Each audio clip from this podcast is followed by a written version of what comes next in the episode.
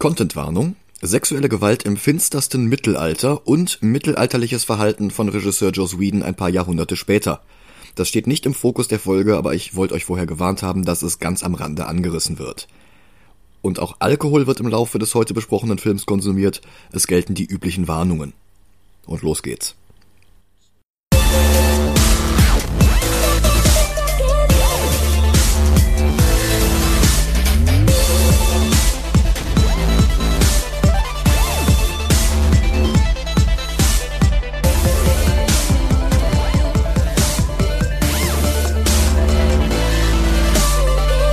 Hallo und willkommen zu einer neuen Episode Movie Gelantes.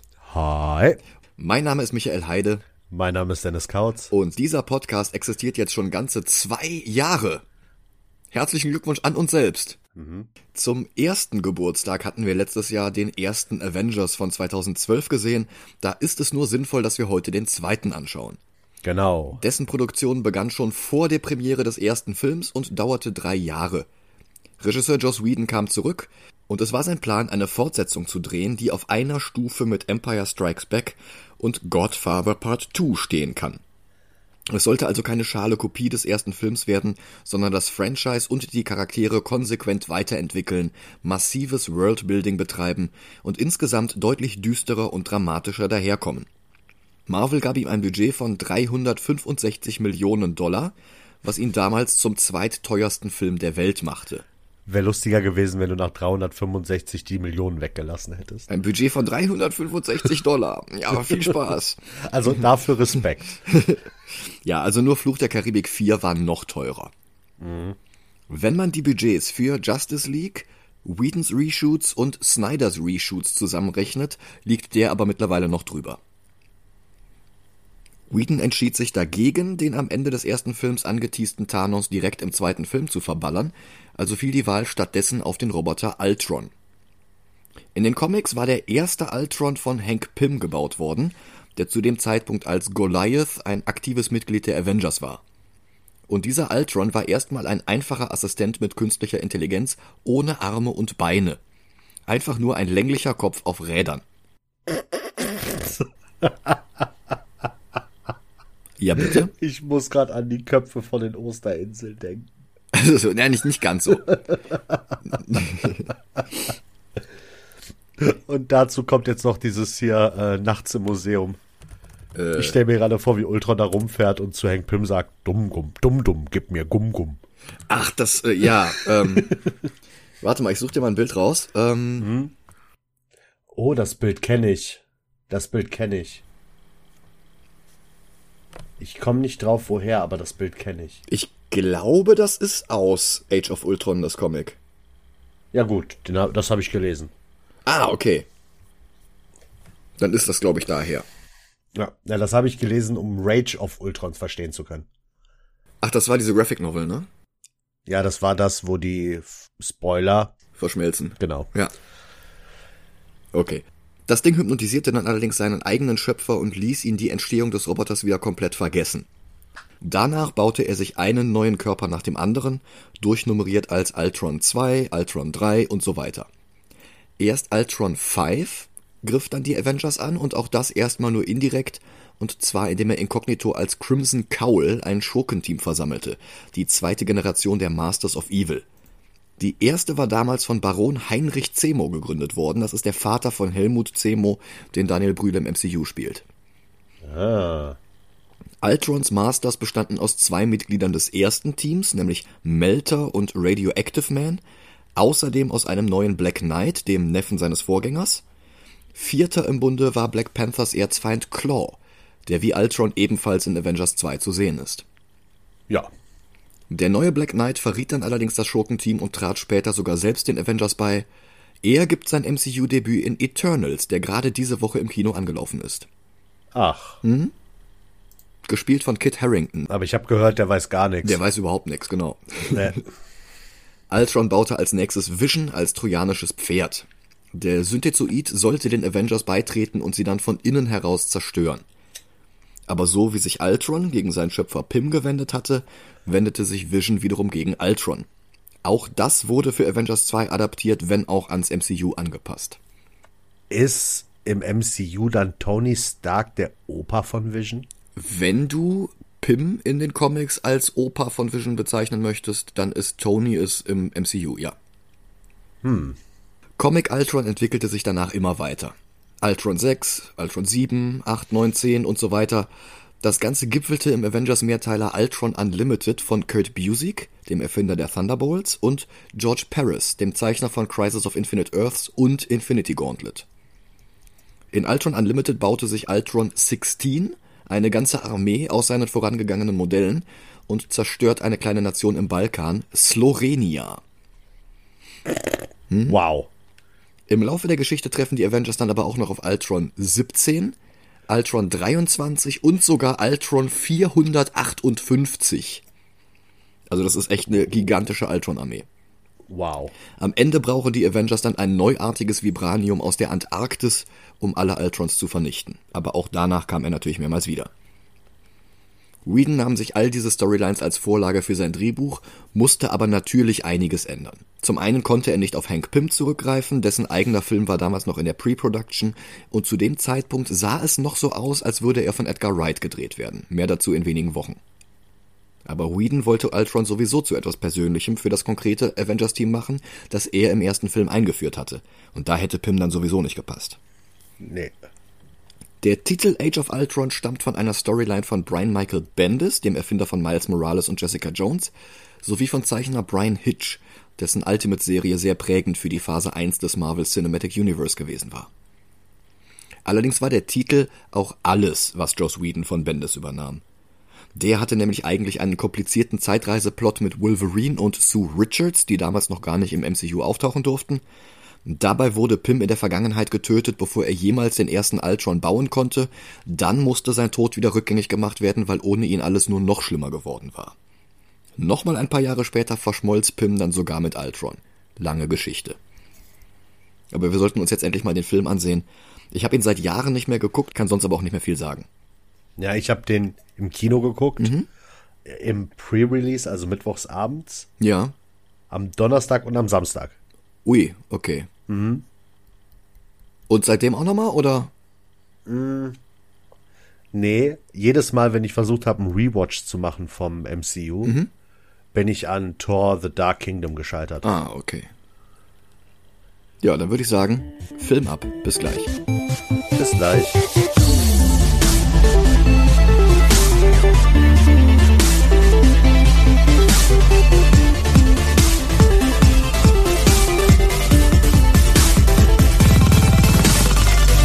Da sind wir wieder. Hi.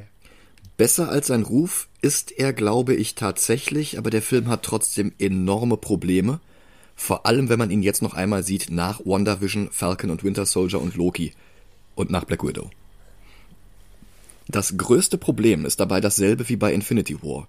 Zu viel Setup, zu wenig Payoff. Das hatte ich zwar ein Stück weit erwartet, aber was noch dazu kommt, ist den ganzen Film über immer wieder dasselbe Muster. Ah, jetzt kommt eine coole Szene. Oh, so cool wie ich sie in Erinnerung hatte, ist sie gar nicht. Ah, aber jetzt, jetzt wird's endlich gut. Na gut, bis auf dies und das und, naja, das hier hatte ich auch besser in Erinnerung. Das geht schon direkt in den ersten Sekunden los. Der Film ist wahrscheinlich der hässlichste MCU-Film überhaupt. Also versteh mich nicht falsch, die Beleuchtung, die Kamera, sogar die Kostüme, das ist alles besser als beim ersten Avengers. Aber das bringt gar nicht mal so viel, wenn das Color Grading jedes einzelne Frame auf eine kontrastarme graue Suppe reduziert und es kein sauberes Schwarz mehr im ganzen Film gibt. Das mag vielleicht dran liegen, dass der letzte MCU-Film vor Age of Ultron der verhältnismäßig poppige Guardians of the Galaxy gewesen war aber ich habe den Eindruck, dass selbst der sehr geerdete Spionage-Thriller Winter Soldier lebhaftere Bilder hatte als das hier. Und mit einer 3D-Brille ist es noch schlimmer, weil noch dunkler. Da sieht der Film fast so schlimm aus wie einer von Zack Snyder. Also was soll das? Für Grau in Grau gucke ich keine Marvel-Filme. Hätte Gleich in Bitterfeld bleiben können. Das habe ich nicht so wahrgenommen, aber. Hm. Hm. Also es war dieser Film, Age of Ultron, der zu den allgegenwärtigen Beschwerden, die Soundtracks der Marvel-Filme hätten nicht genug Ohrwürmer, eine neue Beschwerde hinzukommen ließ, dass nämlich alle Marvel-Filme hässlich wären. Video-Essayist Patrick H. Willems hat mit einem Video darüber mehr als drei Millionen Views bekommen. Sein YouTube-Kanal hat heute über 330.000 Abonnenten. Ich verlinke das Video mal in den Show Notes. Und ich sollte hinzufügen, Er bezieht sich in dem Video nicht nur auf Age of Ultron, sondern auf alle Filme, die Marvel mit einer Arri Alexa Kamera drehte, vom ersten Avengers bis einschließlich Doctor Strange. Aber hier kommen halt auch noch die meist farblosen Schauplätze hinzu. Direkt der Anfang spielt in einem verschneiten Wald. Die Avengers kämpfen sich durch Unmengen von Hydra-Soldaten immer weiter zu Struckers Basis in einem alten Schloss vor. Die Szene an sich ist gut. Ein sehr langer Take, der jedes Teammitglied kurz von seiner besten Seite zeigt und uns ihre Kräfte und Fertigkeiten demonstriert, selbst wenn die sehr unausgewogen sind und manche Figuren spektakulärer präsentiert werden als andere. Black Widow fährt einfach nur einen Jeep, auf dem Hawkeye steht und Pfeile in die Hydra-Soldaten schießt. Thor, der auf einen Wachturm springt und alle mit seinem Hammer ausschaltet. Cap, der mit einem Motorrad durch die Gegend fährt, seinen Schild wirft, um ihn ein paar Meter weiter nach drei Abprallern wieder aus der Luft zu fangen. Iron Man fliegt. Und Hulk, der sich brüllend durch den Wald prügelt. ich find's schön, dass Iron Man fliegt. Ja, das, also, und alles gipfelt in einem Bild, das genauso gut ein Comic-Cover sein könnte. Das gesamte Team springt hochgradig episch in Zeitlupe von links nach rechts an der Kamera vorbei, bevor Iron Man zum Schloss fliegt und an einem Kraftfeld abprallt. Er ruft Shit und der altbackene Captain America weist ihn wegen seiner Sprache zurecht und wirft danach das Motorrad, auf dem er fährt, gegen einen Jeep mit Hydra-Kanonenfutter. Das macht schon alles Spaß aber graue Soldaten vor grauen Bäumen und weißem Schnee ist halt nicht das aufregendste Setting, erst recht nicht, wenn man den ganzen Film hinterher kaputt colorgradet. Die Szene haben sie in Italien gedreht, übrigens als letzte Szene vor Drehende. Sie spielt allerdings in der fiktiven Nation Sokovia. Die ist für diesen Film erfunden worden, sie kombiniert mehrere ebenfalls fiktive Länder aus den Marvel Comics. Da hätten wir zum einen Slorenia, das in Ultron Unlimited von Ultron vernichtet wird, zum anderen ist aber auch eine gehörige Prise Transia, wo die Maximoff-Zwillinge in den Comics aufgewachsen sind. Und obwohl die Hauptstadt des Landes in diesem Film in Schutt und Asche gelegt wird, wird Sokovia danach im MCU immer wieder wichtig. Oh ja, vor allem in dem Film danach. Ja. In Civil War motiviert es Zemo, der in Falcon and the Winter Soldier auch dorthin zurückkehrt. Und in WandaVision sehen wir Rückblenden in Wandas Kindheit in Sokovia mit allen Traumata, die die Zeit dort mit sich brachte was Sokovia, und da darfst du mich gerne korrigieren, nach New York und Wakanda zur wichtigsten Stadt im MCU macht. Zum wichtigsten Ort. Ja, zum hm. wichtigsten Ort. Ja, könnte, könnte Auf der, auf der Erde. Ja, ja, natürlich. Das, das, ja. Und die Sokovia Accords, die in Civil War beschlossen werden, wurden zuletzt in Black Widow erwähnt, der erst vor wenigen Monaten herauskam und den wir gerade erst für unsere UnterstützerInnen auf Patreon rezensiert und gerankt haben. Ein Jahr nach dem Film wurde Sokovia übrigens auch in den Comics eingeführt, im Captain America Run von Nick Spencer. Das war die Saga, die in Secret Empire endete. Ah. Was die Avengers eigentlich in Sokovia machen? Sie suchen Lokis Zepter, das nach den Ereignissen des ersten Avengers in die Obhut von Shield gegeben wurde. Wie wir seitdem in Winter Soldier gelernt haben, war Shield allerdings von Hydra übernommen worden und die gaben das Ding an Baron von Strucker, einen klassischen Nick Fury Gegner aus den Comics, den das MCU schon in der Post-Credits-Szene von Winter Soldier eingeführt hatte. Hier wie dort wird er gespielt von Thomas Kretschmann, den wir schon in Blade 2 hatten und der uns in Wanted und Immortal wieder begegnen wird. Wie ich erst vorletzte Woche gesagt hatte, wäre er beinahe die Stimme von Johann Kraus in Hellboy 2 geworden, aber sein deutscher Akzent war Guillermo del Toro zu subtil. In den Comics hat Strucker natürlich nichts mit den Maximoffs zu tun, allerdings hat er dort selbst Zwillinge, einen Sohn und eine Tochter, Andreas und Andrea. Wow. Wow. Wow. Die beiden sind Mutanten, außerdem hat Arnim Sola an ihnen experimentiert, als sie noch im Mutterleib waren. Und zusammen waren sie dann Fenris. Solange sie einander berührten, hatten sie die Fähigkeit, Energie zu verschießen. Bis Zemo Andrea umbrachte, woraufhin ihr Bruder ihrer Leiche die Haut abzog und zum Leder für den Griff seines Schwertes machen ließ, damit er auch nach ihrem Tod noch seine Kräfte benutzen konnte. Düster, mhm. aber irgendwie verdammt Metal. Äh, ja, also 2006 war schon eine sehr bizarre Zeit. Ja. Mittlerweile ist Andrea als Klon von den Toten zurückgekehrt und alles ist wieder gut. Marvel Comics Everyone. Hm. Filmstrucker glaubt, dass seine Soldaten schon mit den Avengers fertig werden und er die Maximoff-Zwillinge nicht ins Feld schicken muss. Aber die Avengers sind nicht alleine. Tony hat eine neue Erfindung, die Iron Legion. Inspiriert vom Finale von Iron Man 3 hat er eine Handvoll Rüstungen, die als autonome Drohnen ins Geschehen eingreifen und unbeteiligte Zivilisten beschützen können, damit die nicht als Kollateralschäden in die Statistik eingehen. Die Iron Legion hat gleich zwei Funktionen im Film. Zum einen, klar, als Roboterarmee, die von ihrem direkten Nachfolger Ultron zweckentfremdet werden kann. Zum anderen zeigen sie aber hervorragend, wie viel Werte die Avengers auf den Schutz von Unschuldigen legen. Eine Reaktion auf Man of Steel, der zwischen Avengers 1 und 2 in die Kinos gekommen war, das entsetzliche DCEU lostrat, das erst seit 2018 einigermaßen guckbare Filme produziert. Und das halt wegen dieser Zerstörungsorgien mit Millionen von Toten in die Kritik gekommen ist. Ähm, ich möchte mal kurz was zu Man of Steel sagen. Mhm. Ich habe jetzt vor einer Woche oder so äh, Behind-the-Scenes-Aufnahmen aus Man of Steel und Justice League gesehen, wo ähm, Henry Cavill mit den anderen ein bisschen rumalbert mhm. in seinem Superman-Kostüm. Ja. Das ist besser als die kompletten Filme von Zack Snyder. Ja, natürlich. oh. Ich erinnere nochmal daran, wir haben die, den Reading Cut damals hauptsächlich deswegen höher gerankt, weil Superman bei ihm lächelt. Zwar mit einer ekelhaften computeranimierten Monster-Oberlippe, aber er lächelt. Ja. Das und wenn ihr mal, wenn ihr mal sehen wollt, wie Superman sein soll, mhm. dann guckt euch die Eröffnungsszene von ähm, äh, äh hier ist Superman und Lois Lane an. Mhm. Die CW-Serie. Dann wisst ihr, wie Superman sein soll. Ja. Oder guckt die ähm, Christopher Reeves-Filme. Sowieso. Und zwar egal welchen, ob es Superman ist oder nicht. So muss Superman sein. ja. Strucker, der nicht den Narbengesicht-Look seiner Comicvorlage repliziert, sondern eher wie so eine Art Hydra-Himmler daherkommt, schärft seinen Soldaten noch einmal ein, sich nicht zu ergeben. Im gleichen Atemzug sagt er seiner rechten Hand, einem Dr. List, dass er selbst sich jetzt den Avengers ergeben wird. Das war aber schon eine List von ihm, ne? Bedimmt. List war wie Strucker bereits im Teaser am Ende von Winter Soldier zu sehen. Nach Age of Ultron tauchte er außerdem noch in ein paar Episoden von Agents of Shield auf. Eine Vorlage in den Comics hat er nicht.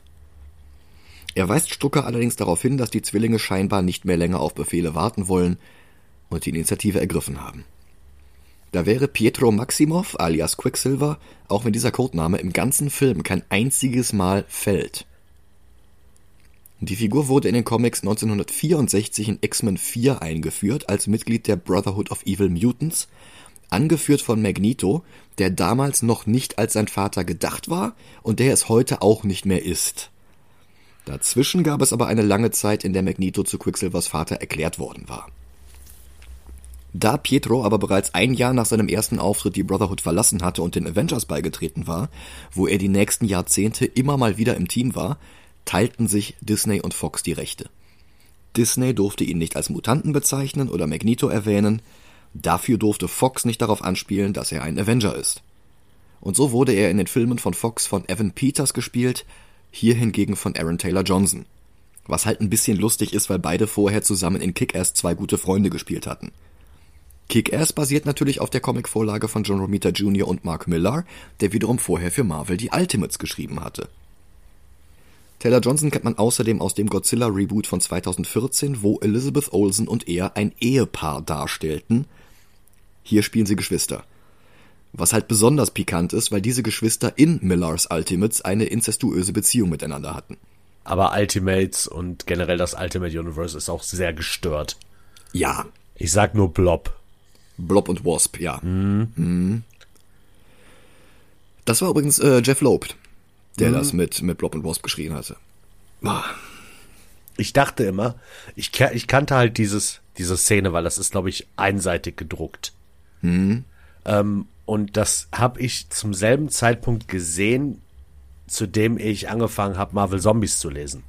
Ah. Und ich dachte mindestens zwei Jahre lang, dass das eine Szene aus, weil der Ursprung von Marvel Zombies ist ja im Ultimate-Universum. Das hat ja im Ultimate-Universum angefangen und von da aus kam dann die Serie Marvel Zombies. Ja, fast.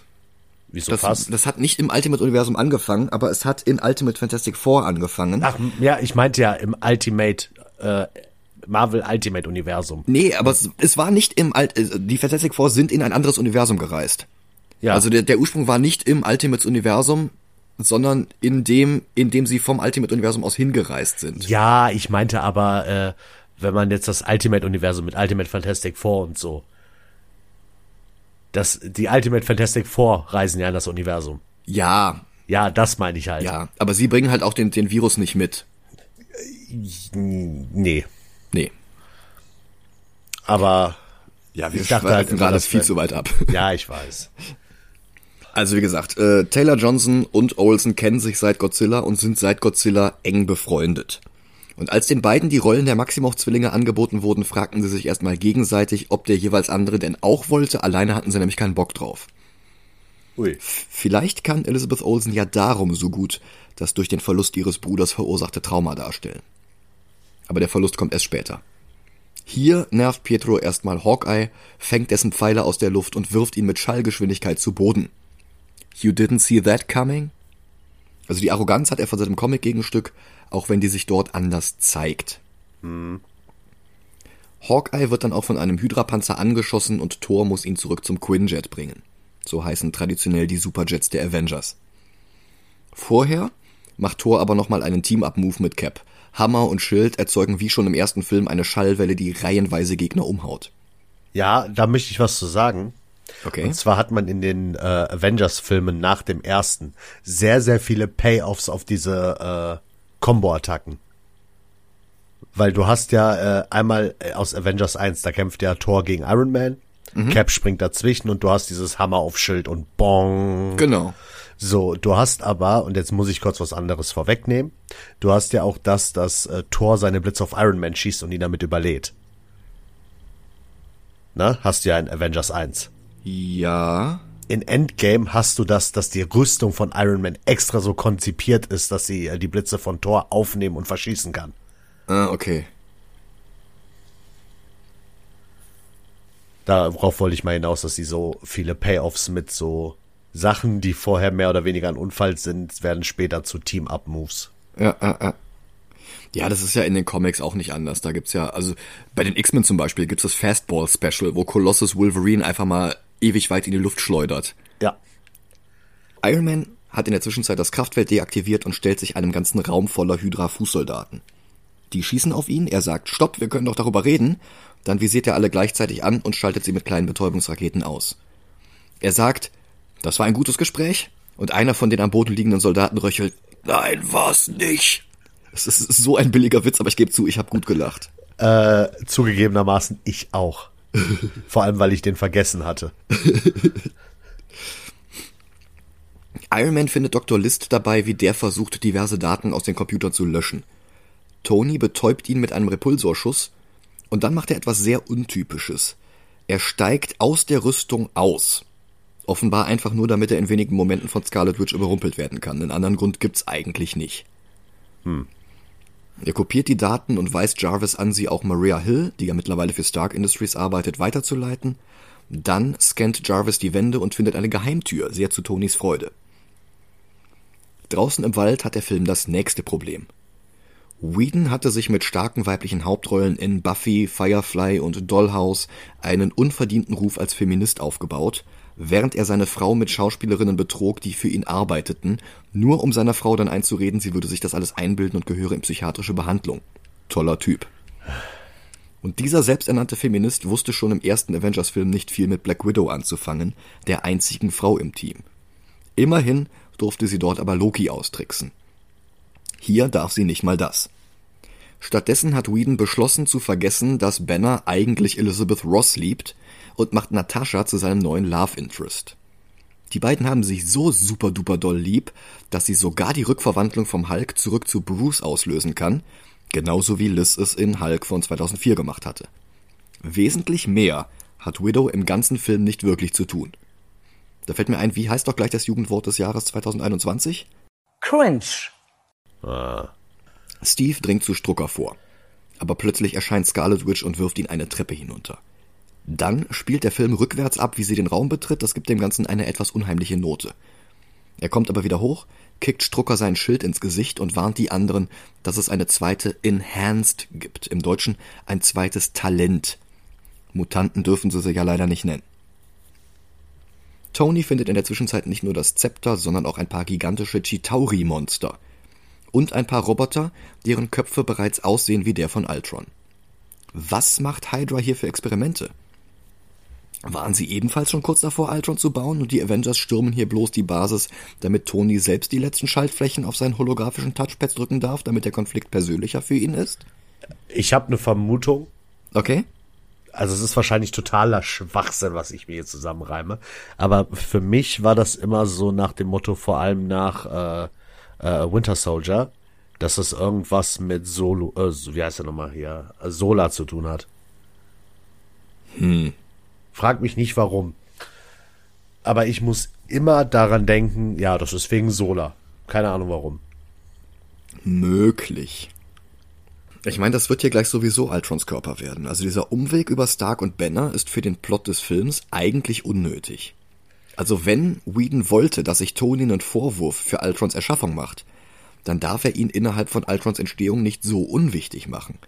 Dann darf Hydra Ultron nicht sowieso schon fast fertig haben. Und dann darf Ultrons Persönlichkeit nicht fast zu 100% aus dem Mindstone kommen. Also das lässt bei mir einen sehr unbefriedigenden Nachgeschmack im Mund. Hm. Bevor Tony das Zepter in die Hand nehmen kann, erscheint Scarlet Witch hinter ihm und bringt ihn unter ihren Zauber. Er halluziniert, dass der Chitauri-Drache hinter ihm erwacht. Danach sieht er die Leichen seiner Avengers-Kollegen. Cap, Thor, Hulk, Widow und noch einige mehr. Caps Schild liegt in Trümmern neben ihm. Hawkeye sitzt aufrecht und scheint sich Vorwürfe zu machen. Natascha liegt exakt in derselben Pose wie in Endgame auf Vormir. Hulk schnaubt noch einmal kurz, kann sich aber nicht mehr rühren. Tony geht runter zu Steve, der noch einmal kurz zum Leben erwacht. Du hättest uns retten können. Warum hast du nicht mehr getan? Tony sieht zum Himmel auf, wo unzählige Chitauri-Drachen durch ein Wurmloch auf die Erde zufliegen. Genau wie sie es in Endgame machen werden. Ich habe, ich, seit ich Endgame geguckt habe, also was heißt, seit ich Endgame geguckt habe, irgendwie wirkt das wie ein Was wäre, wenn Tony nicht den Snap gemacht hätte. Das ist möglich, ja. Ich finde die Szene gleichzeitig gut und schlecht. Gut ist die unglaublich bedrückende Stimmung.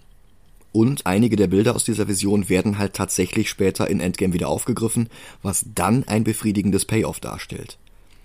Außerdem ist es zusätzliche Motivation, die Tony überhaupt erst dazu bringt, jetzt das Ultron-Projekt zu starten, was dann den Rest des Films ins Rollen bringt. Mhm. Aber diese Motivation braucht er doch eigentlich gar nicht. Tony hat doch zu diesem Zeitpunkt bereits die Rüstung wieder angezogen, obwohl er in Iron Man 3, als wir ihn zuletzt gesehen hatten, seine Zeit als Iron Man hinter sich gelassen hatte und sogar den Arc Reactor aus der Brust heraus operiert bekam. Das zeigt doch ohnehin schon, dass er niemals aufhören wird zu versuchen, die Welt sicherer zu machen. Und der Umweg über die Iron Legion ist relativ unwichtig, weil Ultron auch von Hydra aus dem Mindstone heraus und in seinen Ultron-Körper hineingekommen wäre. Es hätte bloß ein paar Wochen länger gedauert, wie es aussieht. Setup für kommende Payoffs hat Whedon schon deutlich subtiler hinbekommen als diese Werbeveranstaltung für Endgame hier. Und er wird es auch in diesem Film noch subtiler hinbekommen. Was mich auch ein bisschen stört, ist Wandas Motivation für diese Vision. Dass sie diesen, also Unsinn, für den besten Weg hält, Iron Man zu besiegen. Den Mann, dessen Bomben ihre Eltern auf dem Gewissen haben, was sie überhaupt erst genug radikalisiert hat, um Hydra beizutreten und Strucker Experimente an ihr durchführen zu lassen. Sie hasst Tony Stark bis aufs Blut. Sie will nur Rache, nichts anderes. Jetzt hat sie die Gelegenheit, es ihm heimzuzahlen, also zeigt sie ihm den Trailer für Avengers 4 am Anfang von Avengers 2? Ähm, ich glaube, also ich meine, ich habe eine andere Vermutung und ich meine, so ist das auch gedacht. Okay. Ähm, sie zeigt ja, sie projiziert ja nicht irgendwelche Bilder in die Köpfe von den Leuten, sondern sie zeigt ihnen ja quasi Vision, Visionen. Das hast du ja auch bei den anderen oder mhm. Sachen aus der Vergangenheit. Ja. Und ich glaube, sie hat das gemacht, um ihn quasi zu betäuben. Mhm. Aber sie sieht ja dasselbe, was Tony sieht. Und ich glaube, dass das der Moment ist, wo bei ihr der Groschen fällt, wo sie denkt, okay, ich darf ihn, glaub, ich darf ihn, glaube ich, gar nicht umbringen. Weil hm. du guck dir die Szene nochmal an, nachdem Tony die Vision hat, geht Wanda nach hinten und ist mega erschrocken. Hm. Also sie sagt später Ultron, dass sie Tonys Angst gespürt hat. Und sie ja. sagt, sie wollte, dass er von seiner eigenen Angst aufgefressen wird, weil ihn das zerstören würde. Aber das finde ich ein bisschen umständlich für einen Racheplan. Ja, aber ich, ich sehe es halt so, dass sie ihn nur betäuben wollte und danach töten mit äh, Pietro zusammen oder so. Hm. Und dass das so ein äh, Backlash hatte, dass sie quasi gespürt hat, scheiße, ich kann nichts machen gegen ihn, äh, weil die Menschheit ihn wahrscheinlich braucht. Das wird nie ausgesprochen. Ja, aber, vielleicht wäre es besser, wenn es ausgesprochen worden wäre. Ja, ja, aber so wie sie halt reagiert, hm. ähm, glaube ich nicht, dass sie jetzt einfach gesagt hätte, ja gut, dann kann ich ihn ja jetzt töten. Weil sie hat ja, sie hat ja offensichtlich nichts wirklich gegen die anderen Avenger. Es geht ja nur um Tony Stark. Ja, an sich schon, ja. Und wenn sie dann sieht, was Tony sieht oder spürt, was er fühlt und sich dann denkt, äh, scheiße, äh, die Welt braucht ihn, ne? Hm. Also, ich, ich find's, ich find's gut. Klar, man ich hätte noch, man hätte noch sagen können, da wo sie sagt, ich habe seine Angst gespürt, äh, hätte sie auch sagen können, von mir aus zu Person XY, ähm, warum hast du ihn nicht getötet? Äh, das geht nicht, die Welt braucht ihn. Das wäre okay. Aber Quicksilver, der diese Vision nicht hatte, steht ja jetzt auch gleich untätig daneben und macht nichts. Ja, ja, genau. Und sie ist halt er erschrocken und geht so nach hinten und erhält sie und guckt sie ja an. Hm. Also ich finde, das hätte deutlicher werden können. Ja, finde ich auch, aber ich glaube, dass ich da schon richtig denke. Ja, gut möglich. Achso, ein weiterer Schwachpunkt ist übrigens, dass auch diese Vision wieder grau in grau in grau ist. Ja, gut. Ja. Aber was willst du machen im Weltraum? Willst du da irgendwie ähm, LED-Reklamen rumhängen lassen oder? Nee, das nicht, aber das Problem ist ja, dass jede einzelne Szene so grau in grau aussieht. Jede für sich alleine wäre ja nicht das Problem, aber in der Summe hast du halt einfach viel zu wenig Farbe in diesem Film. Und die, wenig, und die wenige Farbe, die du hast, ist dann auch noch so runterkorrigiert. Ja, aber muss der knallig bunt sein? Er soll ja nicht knallig bunt sein, aber etwas mehr als dieses monotone Grau wäre mir halt schon lieber gewesen. Hm. Naja. Sie sieht zu, wie er wieder zu sich kommt, und dann lässt Tony den Handschuh seiner Rüstung zu ihm fliegen, und damit nimmt er dann das Zepter aus seiner Halterung. Wenn er eh nicht vorhatte, es mit bloßen Händen anzufassen, warum ist er dann überhaupt erst aus der Rüstung ausgestiegen? Das ist. Ich, ich kann es nicht nachvollziehen. Naja, vielleicht war das so, okay, hier ist keine Gefahr mehr. Und er sagt ja auch zu seiner Rüstung äh, hier auf äh, Bodyguard-Modus oder was auch immer. Hm. Naja.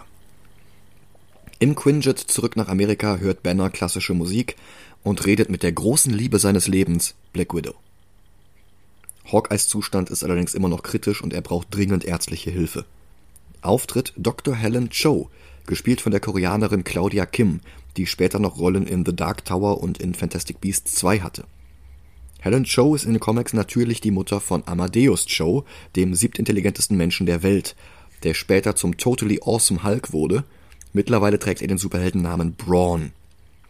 Es ist möglich, dass das hier Setup dafür ist, dass auch Amadeus irgendwann mal in den Filmen eingeführt wird. Allerdings war Claudia Kim beim Dreh des Films auch gerade erst 30 Jahre alt. Es ist möglich, dass sie Amadeus mit Anfang 20 bekommen hat, während ihrer Ausbildung zur besten Genetikerin des Planeten und dass er in Phase 4 als 15-jähriges Superhirn eingeführt wird. Aber so richtig wahrscheinlich ist das jetzt auch nicht gerade. Boah, ich, ich, möchte, ich möchte ihn im MCU haben.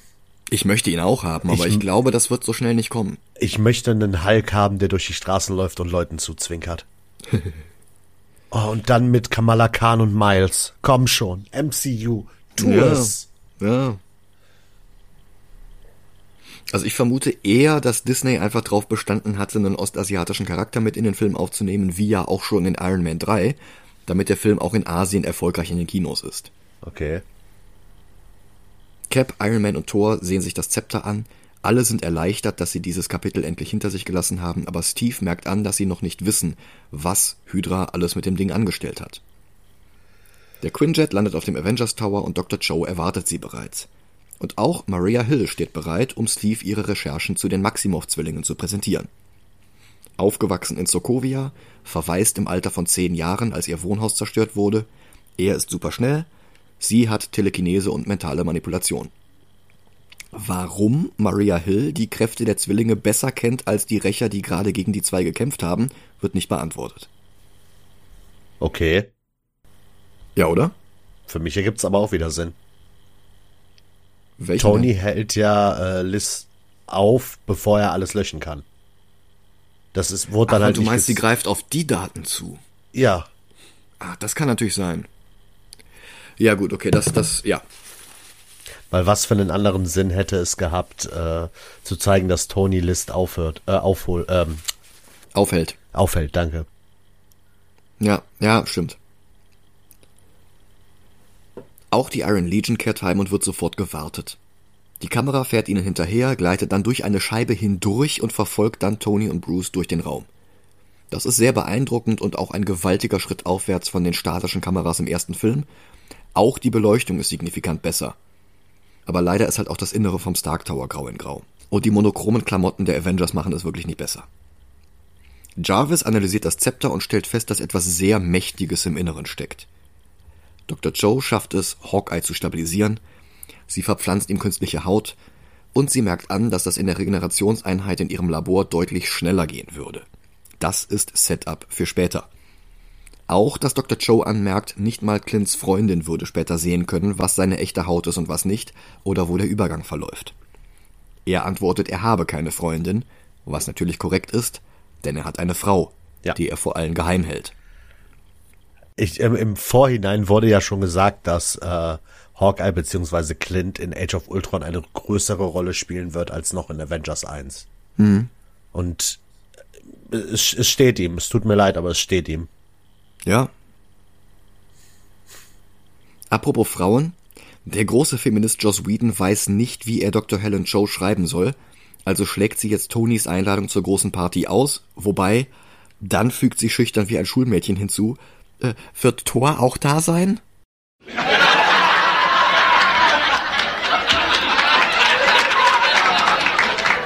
Was folgen muss, ist ein Zeitsprung, auch wenn der Film es so aussehen lässt, als seien höchstens ein paar Minuten seit der Landung des Quinjets vergangen.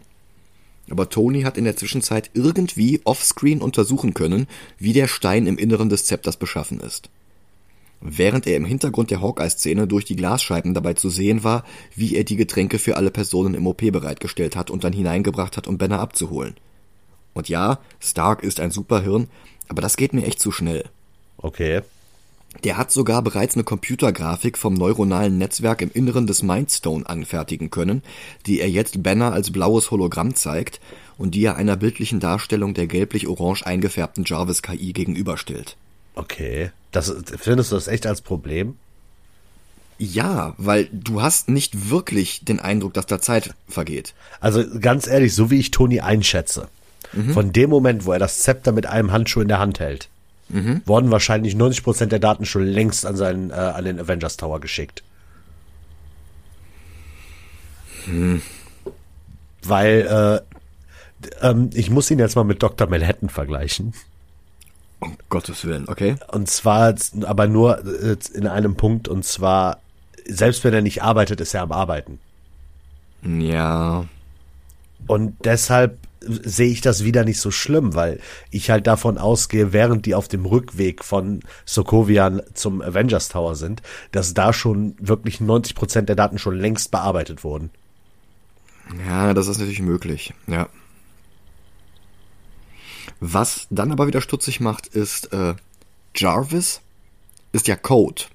Der besteht aus Einsen und Nullen, ein ja. sprachbasiertes User Interface. Was genau stellt er hier dar? Also außer den Lieblingskomplementärkontrast Orange und Blau von Actionfilmregisseuren wie Michael Bay. Er ist halt eine äh, KI, ne? Ja, er ist eine KI, aber KIs werden normalerweise nicht als orange Leuchtmodelle vom Todesstern dargestellt. Ja, ich glaube, das hat, sollte einfach eine Versinnbildlichung sein, dass äh, Jarvis quasi, also dass das alles wie ein Gehirn funktioniert. Hm. Und dann halt dieser Vergleich hier, das ist das Gehirn von Jarvis und das habe ich in dem, Mainz, äh, in dem Zepter gefunden. Hm. Also ich glaube, der Film würde mir sehr viel besser gefallen, wenn Ultron überhaupt nichts mit dem Mindstone zu tun gehabt hätte. Okay. Weil du brauchst das eigentlich nicht als Vorbereitung für Infinity War. Nee. Und ich finde, überall da, wo diese Verbindungen geschaffen werden, schwächelt der Film. Und überall da, wo er auf eigenen Füßen steht, ist er gut. Mhm. Naja, Naja, du brauchst den Mindstone zu einer gewissen Stelle schon in dem Film. Alleine, dass äh, Joe eben den äh, Vision baut und sowas alles. Ja. Zu einem gewissen Punkt brauchst du den Mindstone. Und alleine, dass Vision ihn bekommt. Ja, das Aber- hat halt später einen schönen Payoff in Infinity War, aber das wäre auch ohne gegangen. Ja, ja, aber dass halt äh, Ultron so dadurch erschaffen wurde, da gebe ich dir den Punkt, das stimmt. Das hätte nicht sein müssen. Weil ich finde, es schwächt halt die Story ab, dass Tony sich Vorwürfe macht, weil er Ultron erschaffen hat. Okay. Weil er hat im Endeffekt nichts gemacht, außer diese KI aus dem Mindstone rauszuholen und dann halt in einen Iron Legion Körper zu stecken. Ja, Weil das ist das, was er jetzt vorschlägt. Damit die Iron Legion unabhängig von den Avengers die Erde beschützen kann. Allerdings ist die Intelligenz zu groß, um sie aus dem Stein herunterzuladen und sie auf irgendwelchen Festplatten im Stark Tower zwischenzuparken. Also will er sie innerhalb der drei Tage, die sie noch haben, bis Thor das Zepter nach Asgard bringen will, direkt in die Iron Legion verpflanzen, deren interner Speicher dann aber wiederum größer sein muss als alle Speichermedien und Server, die Tony im Stark Tower hat. Größer sogar noch als alles, was einer der 20 reichsten Männer der Welt innerhalb von drei Tagen beschaffen kann. Und den anderen Avengers will er davon nicht mal erzählen, damit die ihn nicht mit Ethik ausbremsen. Also ich finde, das geht wieder nicht auf. Nachdem Whedon eine Viertelstunde verschwenden musste auf die Nachbereitung von Winter Soldiers Hydra-Enthüllung und auf Tonys Vision von Avengers Endgame, die in dieser Szene, wo sie als Motivation nützlich wäre, mit keinem Wort erwähnt wird, nach all dem will er jetzt endlich seinen Ultron-Plot loskicken und darum hetzt er jetzt in halsbrecherischem Tempo durch die Exposition, die sein Film eigentlich benötigen würde. naja, der geht ja schon darauf ein, dass er äh, ein Schutzschild um die Erde bauen will. Ja, Aufgrund Aber- seiner Vision. naja, er spricht nicht aus, dass das Konsequenz seiner Vision ist. Ja, natürlich nicht. Er redet nicht über seine Vision. Ja, Weil seine Vision ist für ihn ja immer noch, es könnte ja alles sein. Nur dieses, was er gesehen hat, hat, ihm, hat, hat in ihm halt eine Angst ausgelöst, das, was auf dem Weg sein könnte. Und alleine dieses könnte macht Ja. ihm halt so viel Angst, dass er halt dieses Schild machen will. und diese Angst macht er Banner gegenüber halt nicht deutlich. Ja, Also ich, ich hätte es nicht schlimm gefunden, wenn hier jetzt noch fünf bis zehn Minuten mehr eingeschoben worden wären, damit wir den Plot des Films an diesem kritischen Punkt etwas mehr nachvollziehen können. Also wieso war Hydra mit deutlich schwächeren Mitteln ebenfalls schon kurz davor, Ultrons zu bauen, mit fast demselben Design, wie er es im Laufe des Films haben wird? vielleicht, vielleicht äh, Callback zu dem, äh, jeder will so einen Iron Man haben.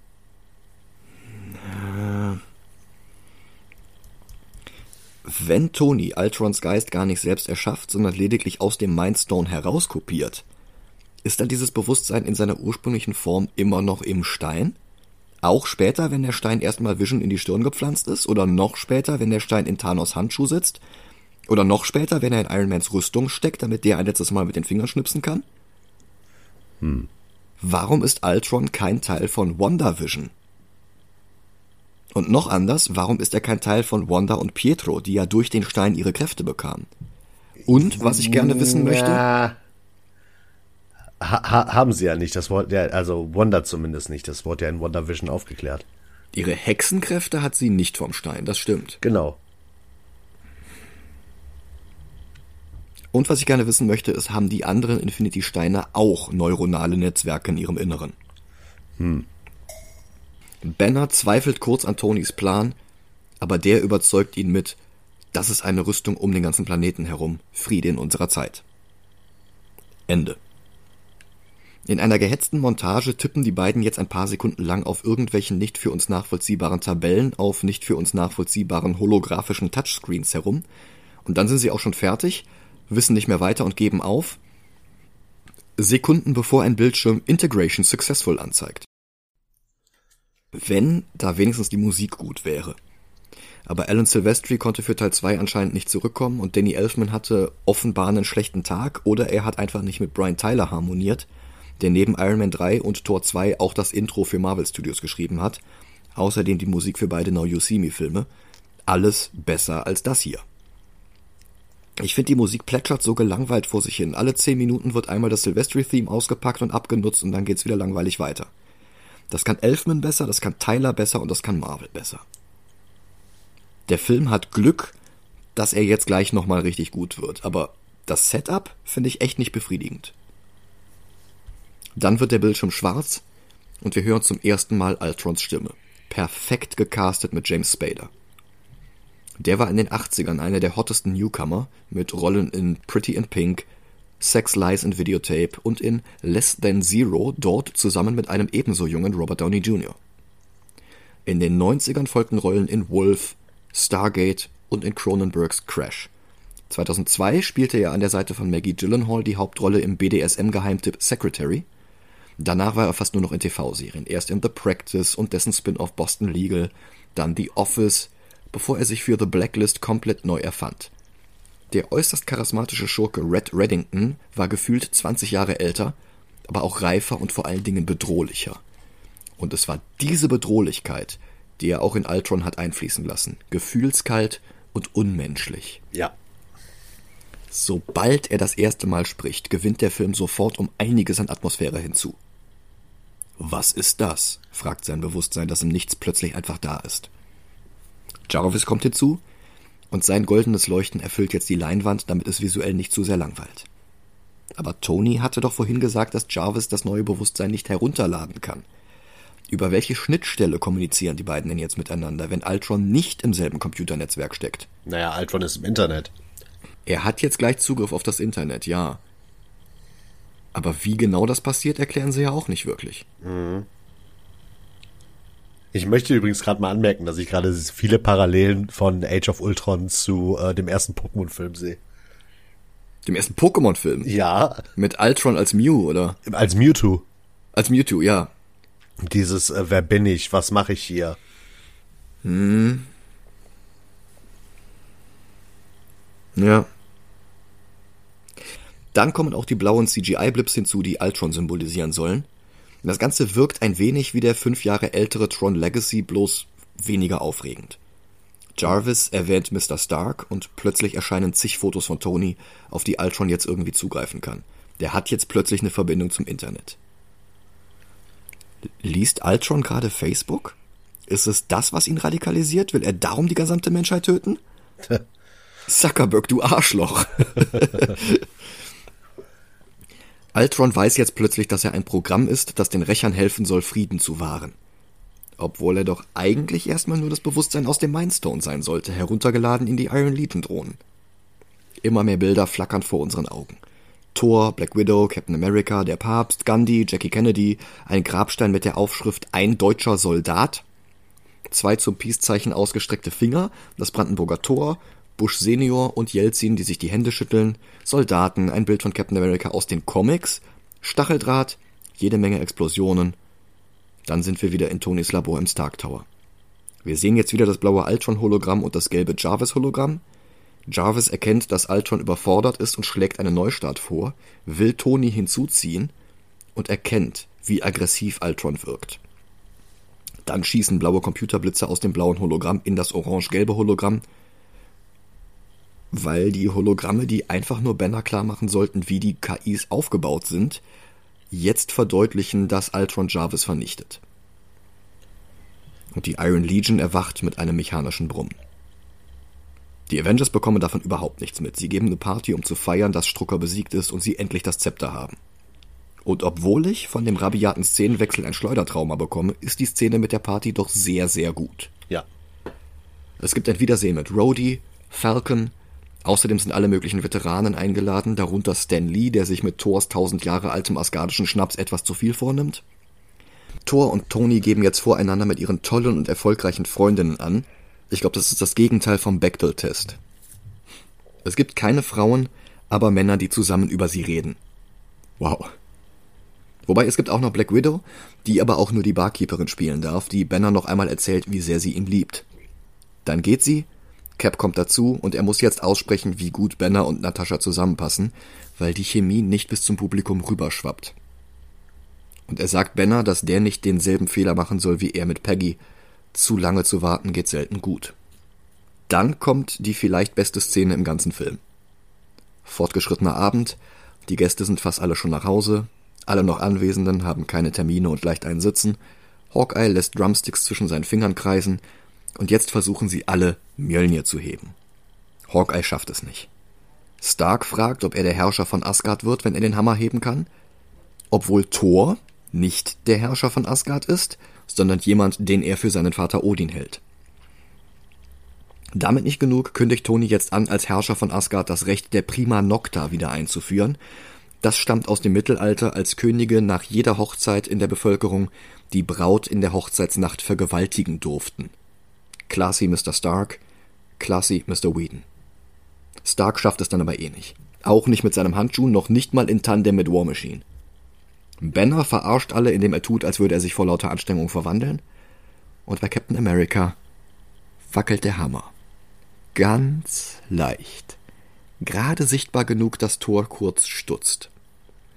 Entweder Cap ist hier bereits würdig, den Hammer zu heben, und er lässt es bewusst bleiben, als er das merkt, um Thors Gefühle nicht zu verletzen, oder es fehlt wirklich nicht mehr viel, und in den Jahren zwischen Age of Ultron und Endgame verdient er sich das letzte Jota Würdigkeit.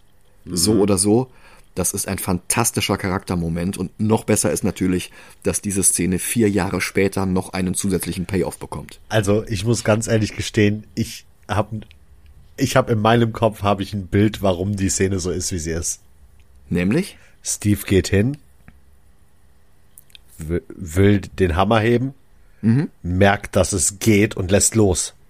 Ja. Einfach nur, um die Würde von Thor nicht zu verletzen. Ja, ja, genau, das meine ich ja. Das ist, so ist das und nicht anders. Punkt. Auch Widow bekommt das Angebot, es zu versuchen, aber sie will gar nicht erst. Mit dem Wissen von heute können wir uns natürlich denken, dass sie glaubt, der Mord an Antonia Dreykov machte sie unwürdig, und das muss sie den anderen nicht noch auf die Nase binden.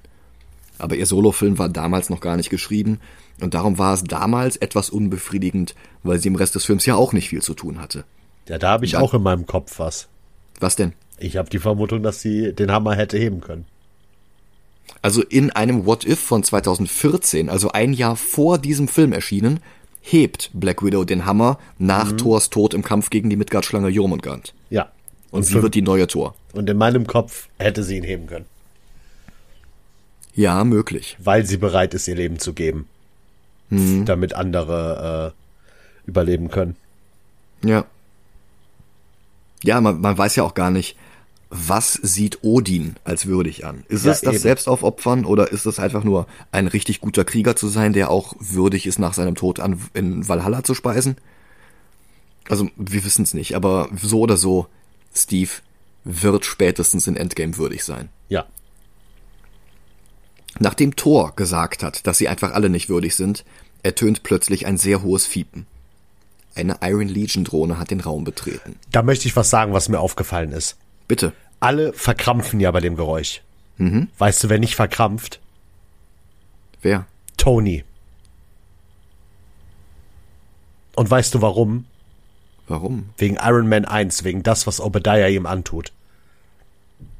Ich glaube, dass er äh, irgendwas in seinen Ohren oder so hat, was so schrille Sachen äh, einfach ausblendet. Oh.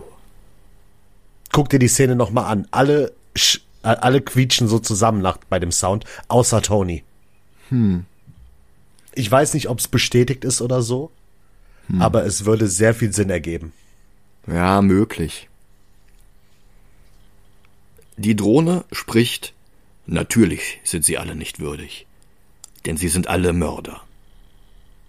Er ist gerade aus einem Traum erwacht, in dem Traum hatte er Marionettenfäden. Ach so, und er hat gerade Jarvis getötet.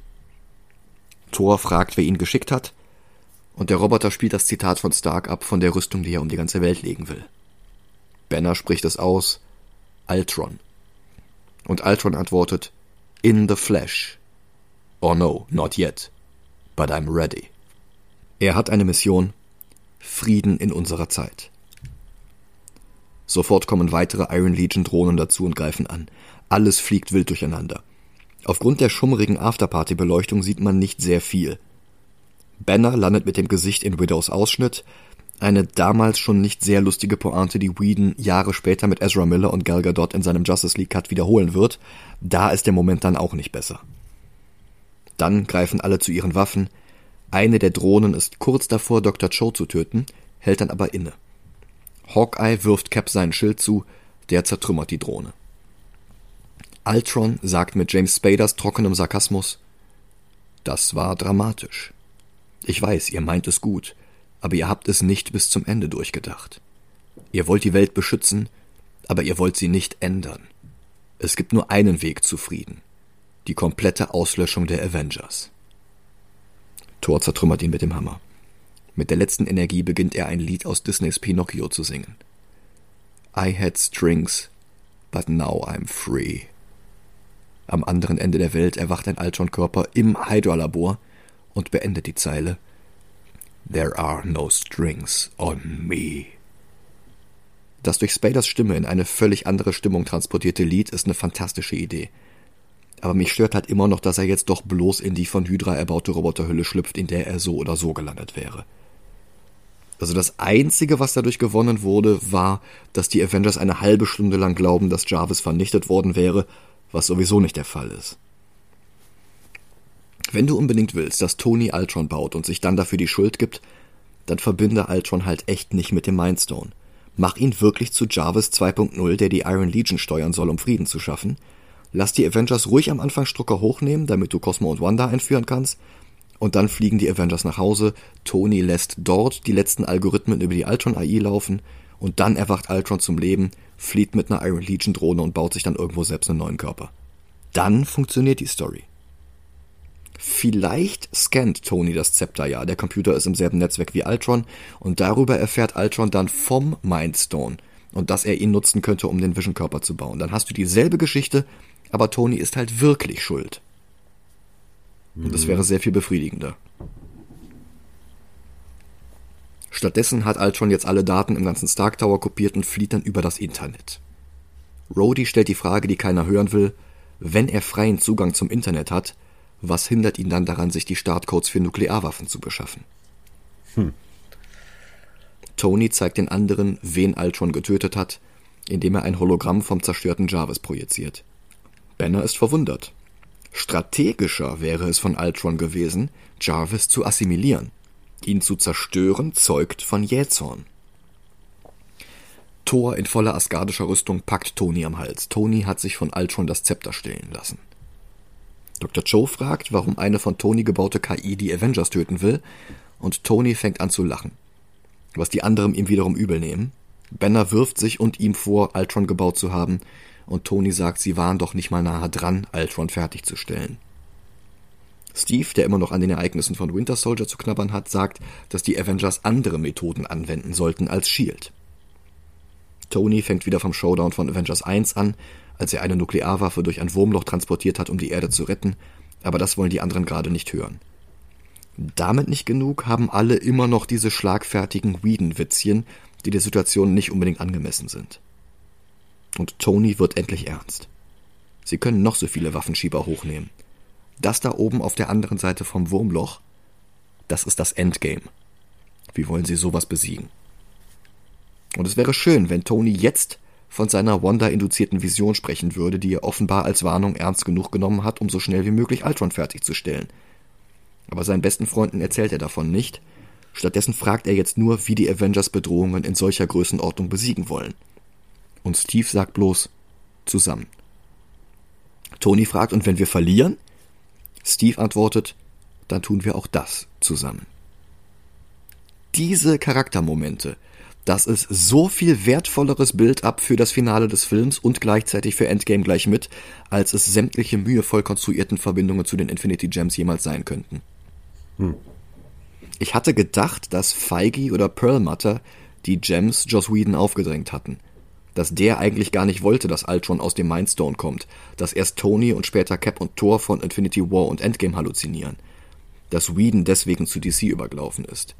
Dabei war es interessanterweise Whedon, der sich gegen Feige durchsetzte. Feige hatte die von Scarlet Witch ausgelösten Traumsequenzen eigentlich gar nicht gewollt.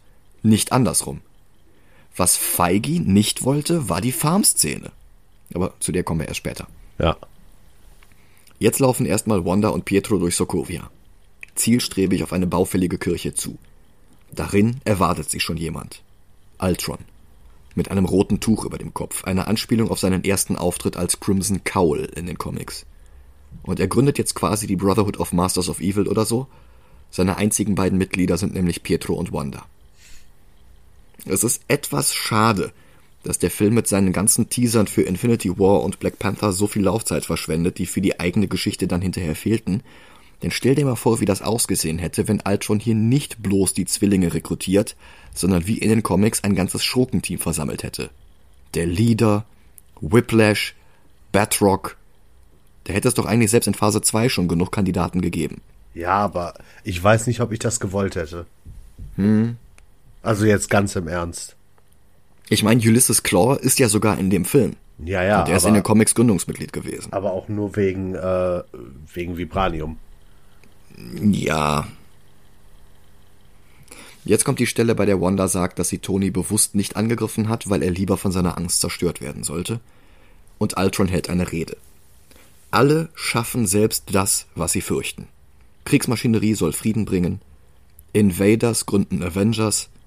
Menschen schaffen kleinere Menschen, äh, Kinder. Ich habe das Wort kurz vergessen.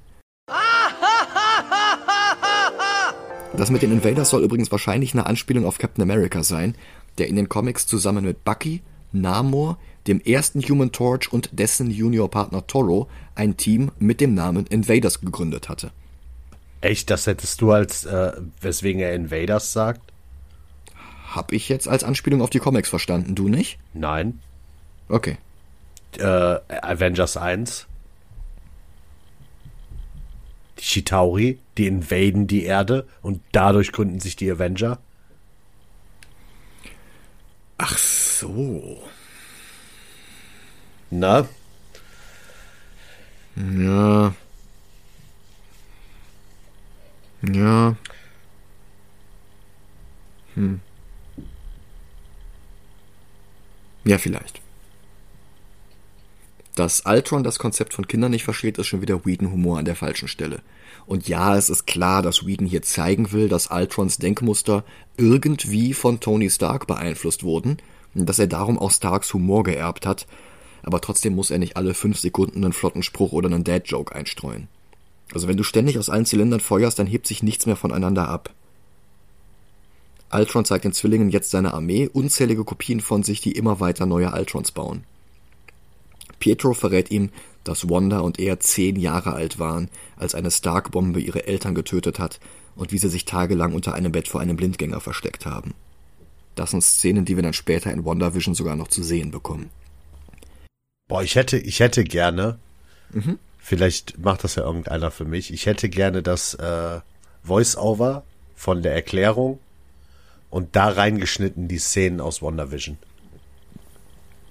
Das hat bestimmt auch schon irgendwer gemacht. Ja.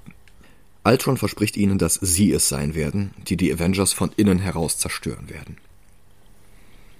Steve erfährt von Maria Hill nicht nur, dass sich die Maximoffs Ultron angeschlossen haben, sondern auch, dass Strucker tot ist. Getötet von Ultron, der mit Struckers Blut das Wort Peace an die Wand geschmiert hat. Zusammen gehen die Avengers alle möglichen Akten durch, alle Leute, mit denen Strucker je zusammengearbeitet hat. Tonys Blick fällt auf Ulysses Klaue. Sie sehen sich ein paar Fotos von ihm an und bemerken ein Brandzeichen, das zeigt, dass er von Bewohnern Wakandas beim Stehlen erwischt worden sein muss. Tony und Steve, die dank Tonys Vater mit Vibranium vertraut sind, entscheiden sich Klaue aufzusuchen. Dessen Stützpunkt ist ein Frachtschiff, das vor der Küste von Südafrika auf dem Trockenen sitzt. Und wir bekommen Klaue dann auch sofort zu Gesicht, gespielt von Andy Serkis. Am bekanntesten dürfte er wohl immer noch für seine Motion Capture Performance für Filme von Peter Jackson sein, für den er Gollum, King Kong und Captain Haddock spielte. Aber er ist mittlerweile auch Regisseur und drehte für Netflix Mowgli und für Sony Venom 2. Im nächsten Batman wird er Alfred spielen. Für Regisseur Matt Reeves hatte er schon an den Planet der Affen Filmen zusammengearbeitet. Stimmt, der spielt äh, den Bösen, ne? Caesar. Ja, ich kenne nur das Original. Mit Charlton Heston, ja, ist großartig. Ja. Bevor wir ihn aber auch nur richtig als Klaue kennenlernen können, wird sein Schiff schon angegriffen von den Maximovs. Als die ihn nicht beeindrucken, kommt Ultron selbst dazu, überweist ihm schwindelerregende Beträge auf die Konten und will dafür sein Adamantium mitnehmen. Klaue erkennt in Ultrons Wortwahl eine Phrase, die er von Stark gehört hat, und glaubt jetzt, der würde ihm eine Falle stellen wollen. Auf die Anschuldigung, er würde mit Tony zusammenarbeiten, reagiert Ultron jetzt allerdings wütend und er schleudert Klaue durch sein eigenes Schiff. Dann kommen auch schon die Avengers dazu, alle werfen sich gegenseitig zwei Minuten lang Pointen an den Kopf und dann beginnt der große Kampf. Die Avengers, mehrere Ultrons und die Zwillinge und dann noch Klaue und seine Leute. Wenn das Innere des Schiffes nicht so langweilig grau-grün gehalten wäre, wäre die Action echt gut. Aber wenn Black Widows unerklärlich blau leuchtendes Tron-Kostüm die einzige Farbe in der ganzen Szene ist, dann ist halt wieder irgendwas falsch. Immerhin, Quicksilver wird gut eingesetzt. Bis er versucht, Thors Hammer aus der Luft zu fangen, was ihn zu Boden wirft, wo Captain America ihm dann mit seinem Schild den Rest gibt. Allerdings erholt sich Pietro schnell und geht dann auch gleich wieder zum Gegenangriff über. Scarlet Witch bezirzt Thor für eine weitere Vision von Ereignissen in kommenden Filmen, dann verzaubert sie Cap, dann Black Widow. Sie ist überall, fast so, als wäre sie schneller als ihr Bruder. Bloß bei Hawkeye ist sie nicht schnell genug. Er hatte im ersten Film schon genug Mind Control, davon braucht er nicht mehr. Er klatscht ihr einen Betäubungsfall vor die Stirn, der sie ausschaltet. Quicksilver sammelt sie auf und bringt sie weg. Black Widow halluziniert Bilder aus ihrer Ausbildung im Red Room bevor der auf einen unsichtbaren Helicarrier verlegt worden war. Schöne Architektur und ein Gastauftritt von Julie Delpy als Nataschas Lehrerin Madame B. Etwas schade, dass die nicht für Black Widows Solofilm zurückgekommen ist, aber na gut. Im Rahmen ihrer Ausbildung schießt Natascha auf Zielscheiben, die plötzlich durch gefesselte Menschen mit Jutesacke über dem Kopf ersetzt werden. Das ist keine neue Information, wir wissen ja schon, dass Black Widow eine Attentäterin war, was der Film hier allerdings enthüllt, ist die Tatsache, dass mehr als nur eine Black Widow ausgebildet wurde, und das wird ja tatsächlich in ihrem Solofilm nochmal wichtig. Steves Illusion versetzt ihn zurück in die 40er. Menschen feiern, tanzen Lindy Hop, und dann ist da plötzlich Peggy, die ihn zum Tanzen auffordert. Und man hätte es damals nicht für möglich gehalten, aber auch das ist eine Vision seiner Zukunft. Mhm. Dann ist der Saal plötzlich menschenleer. Thor wiederum erlebt die Vernichtung Asgards, auch wenn die anders kommen wird als hier dargestellt. Ein blinder Heimdall sagt Thor, dass der Asgard zu Hela führen wird. Und dass sehr viele Asgardier, darunter Heimdall selbst, sterben werden. Dann fahren Blitze aus Thor heraus. Wie in Ragnarök. Whedon konnte es übrigens auch nicht lassen, eine Anspielung auf seine Serie Angel in die Szene einzustreuen. Im Hintergrund sehen wir nämlich drei Gestalten mit Tiermasken, ein bisschen wie die VIPs in Squid Game ein Wolf, ein Bock und ein Hirsch. In altem Englisch Wolf, Ram und Hart. Bei Angel waren das drei Dämonen und die Seniorpartner einer gleichnamigen Anwaltskanzlei. Eigentlich hätte die Szene auch noch einen weiteren Gastauftritt gehabt, nämlich Tom Hiddleston als Loki. Mit dem haben sie sogar was gedreht. Aha. Aber das Testpublikum hat die Szene komplett missverstanden nicht als Illusion oder als Vision der Zukunft, sondern als Hinweis darauf, dass Ultron die ganze Zeit von Loki beeinflusst wird und dass der dann am Ende als der wahre Schurke enthüllt wird. Ach, wie dumm sind denn Menschen? Dass das dann nicht passierte, fand das Testpublikum wohl sehr unbefriedigend und darum haben sie Hiddleston wieder rausgeschnitten. Wow. Ich hätte die Szene gerne gesehen. Ja, ich auch, aber wie dumm ist das denn? Ich weiß halt nicht, wie sie es präsentiert haben, dass die auf, die auf den Gedanken gekommen sind. Ich, ich hätte es viel lustiger gefunden. Du hast die Szene, Heimdall geht zu Thor, mhm. redet kurz mit ihm, danach kommt Loki, Bruder, bla bla bla bla bla bla bla. Und dann äh, Thor realisiert er, dass es eine Vision ist. Mhm. Und dass du danach nochmal Loki siehst, wie er einfach nur mies grinst. Verstehst du, was ich meine? Vielleicht war es ja tatsächlich sowas und durch das Grinsen dachten die dann, oh, dann steckt er ja wirklich dahinter. Ist ja auch sein Zepter. Uh. Also ich hätte eher, ich glaube, das Einzige, was ich geglaubt hätte, dass in dem Zepter irgendwas von Loki wäre.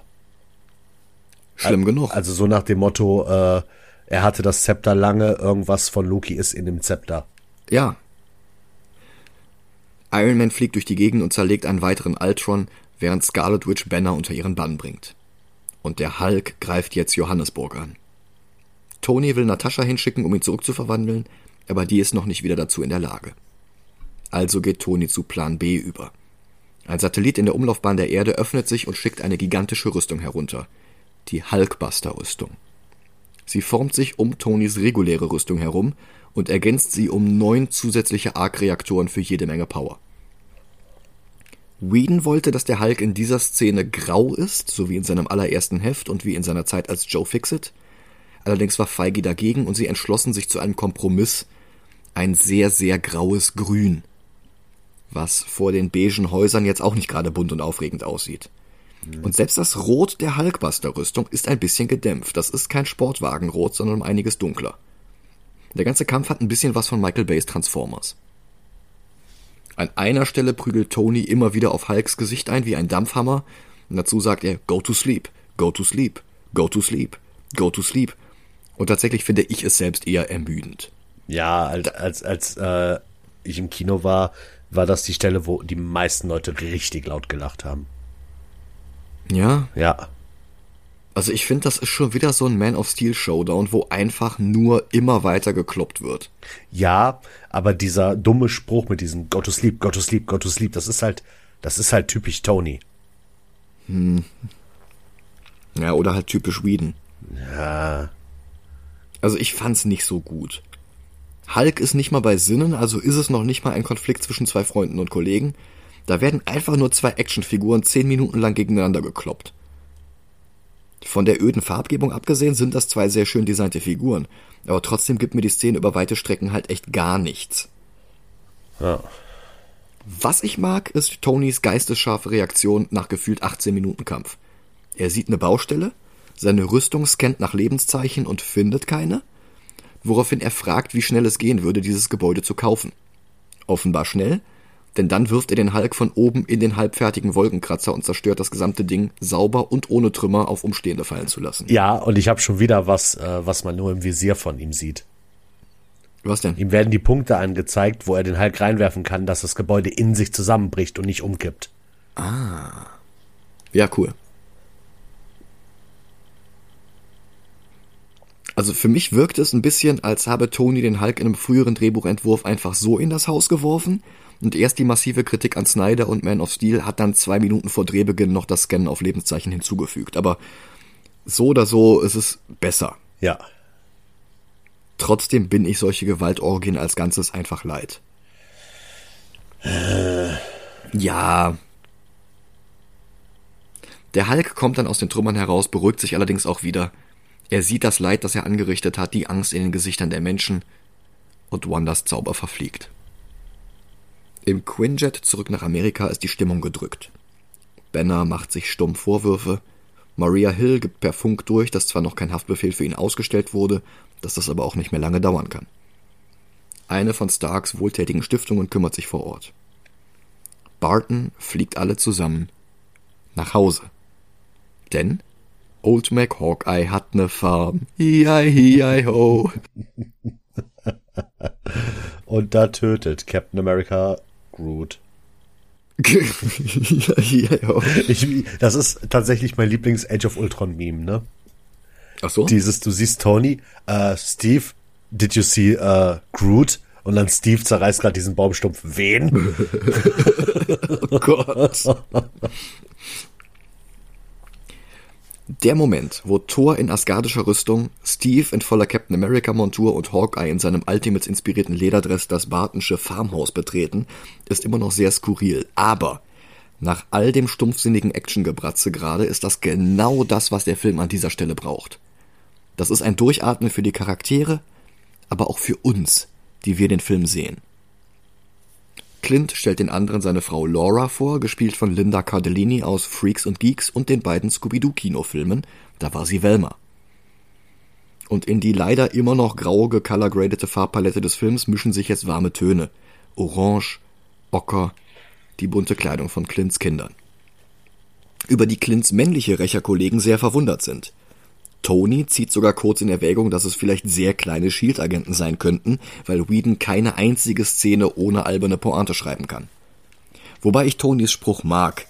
Sorry, dass wir so plötzlich reinschneien. Wir hätten euch vorher angerufen, aber wir waren zu sehr damit beschäftigt, nicht zu wissen, dass es euch gibt. Ja. Nee, äh, die, das, was du gerade meinst, was dich ein bisschen stört, dieser Witz hier von wegen sehr kleine Shield-Agenten und so, Mhm. das, das wirkt für mich wieder anders als für dich. Okay. Weil für mich wirkt es so, äh, Tony, der quasi weiß, was vor sich geht, der auf alles eine Antwort hat, hat auf einmal keine Antwort und wusste davon nichts. Ja.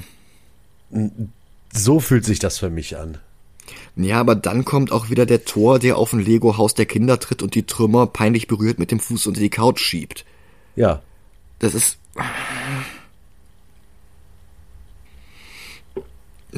Der Humor ist mir irgendwie zu gezwungen, glaube ich. ja. Mir tatsächlich nicht wirklich. Also ich Weil- finde den Humor. Also, Weil es halt zu Tony passt. Und das Tor nicht aufpasst. Ich, ich meine, mit wie vielen Kindern hatte Tor bitte zu tun? ich weiß nicht, ich fand den Humor in Guardians of the Galaxy passender. Nee. Unter gar keinen Umständen. Naja, machen wir mal weiter. Ja. Lediglich Tante Natascha weiß Bescheid und die Kinder freuen sich, sie zu sehen. Laura ist schwanger und Black Widow hofft, dass es diesmal eine kleine Natascha wird, aber allem Anschein nach wird das Kind wohl eher ein Nathaniel werden. Ich liebe das Runterbeugen Verräter. Ich liebe dieses, diese Szene von äh, Black Widow. Ich finde das so gut. Ja. Eine Tochter haben sie aber schon, Lila Barton. Und die sieht jetzt stumm an Tor hoch, was posttraumatische Flashbacks zu seiner Ragnarök-Vision triggert. Auf der Suche nach Antworten tritt er vor das Haus und fliegt davon. So sehr ich diesen ganzen Farmteil an sich mag, Whedons Humor zieht das Ganze wieder etwas runter. Also wir, wir sollen jetzt zum Beispiel wirklich glauben, dass Laura auf den ersten Blick sieht, dass Natascha und Bruce verliebt sind und dass das Hawkeye die ganze Zeit entgangen sein soll, obwohl ihre Liebe den Hulk zurückverwandeln kann, was die Avengers seit einiger Zeit als taktisches Manöver nutzen, mit Codewort dafür. Hm. Die Bartons diskutieren über Clints Rolle in den Avengers und Laura bittet Clint auf sich aufzupassen. Sie bekommen bald das dritte Kind und dann wird sie ihn noch mehr brauchen als ohnehin schon. Clint willigt ein und das ist jetzt wieder sehr clever. Whedon spielt mit unseren Erwartungen. Es war Teil des Marketings, dass ein Avenger sterben würde. Das wird natürlich Pietro sein, kurz nachdem er dem Team beitritt. Aber das wussten wir natürlich da noch nicht. Ja. Und hier jetzt so ein drei Tage bis zur Rente-Klischee aufzubauen, lässt uns natürlich etwas um Hawkeye zittern. Der nicht zuletzt dank der Gedankenkontrolle im ersten Film bisher am entbehrlichsten zu sein scheint. Aber ich sag dir ganz ehrlich, dieses, äh, wer, also der Avenger, der hätte sterben können, das hätte viele treffen können, von dem, wie sie dargestellt werden. Es hätte Bruce treffen können. Es hätte Natascha treffen können. Es hätte alle treffen können, bis auf einen. Und zwar dem, im, ich, ich sag's mal, wie es ist, Side Avenger in Age of Ultron und das ist Captain America. Es tut mir leid. Wie Side Avenger. Ja, der, der wirkt. Im ersten Teil ist er klar der, der äh, die Kommandos gibt und so. Und bis auf am Anfang im Kampf gegen Struck, Strucker wirkt er so ein bisschen, als würde man ihn zur Seite nehmen. ja, es ist halt definitiv Tonys Film. Ja, eben. Ich meine, vielleicht eine kluge Entscheidung, wenn man danach den Film bedenkt. Ja, Aber so von, selbst wenn ich jetzt nochmal in, in mich gehen müsste, um zu überlegen, wen hätte es treffen können, würde ich ganz klar sagen, auf keinen Fall Cap. Weil der zu unwichtig in dem Film war. ja. Aber es sieht halt aus, als bereiten sie hier Hawkeye als den geopferten Avenger vor. Ja. Und vor dem Hintergrund ist es fast schon ironisch, dass er am Anfang von Endgame den Snap überlebt und stattdessen ausgerechnet seine Familie zu Staub zerfällt. Der zweieinhalb Meter große Killerroboter Ultron ist irgendwie heimlich in Dr. Joes Labor eingedrungen und er droht ihr, ihre gesamte Belegschaft zu töten, wenn sie die auf ihn aufmerksam machen sollte. Dann benutzt er Lokis Mind Control Zepter bei ihr, damit sie gefügig ist und ihre Regenerationseinheit nutzt, um ihm einen neuen Körper zu 3D drucken. Einen Körper aus Vibranium. Auf der Ranch gibt es jetzt mehr Bruce und Natascha. Er macht sich immer noch Vorwürfe und ihr macht die Vision zu schaffen. Sie weiß nicht, ob sie wirklich eine Rächerin sein kann oder ob sie immer die Assassinin sein wird, zu der sie Dracoff gemacht hatte, auch wenn der Name hier natürlich noch nicht fällt.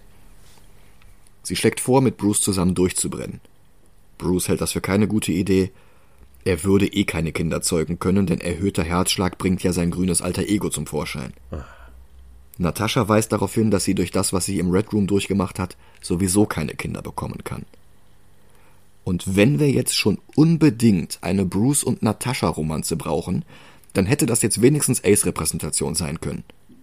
Aber nichts dergleichen. Hä, was Black meinst Widow.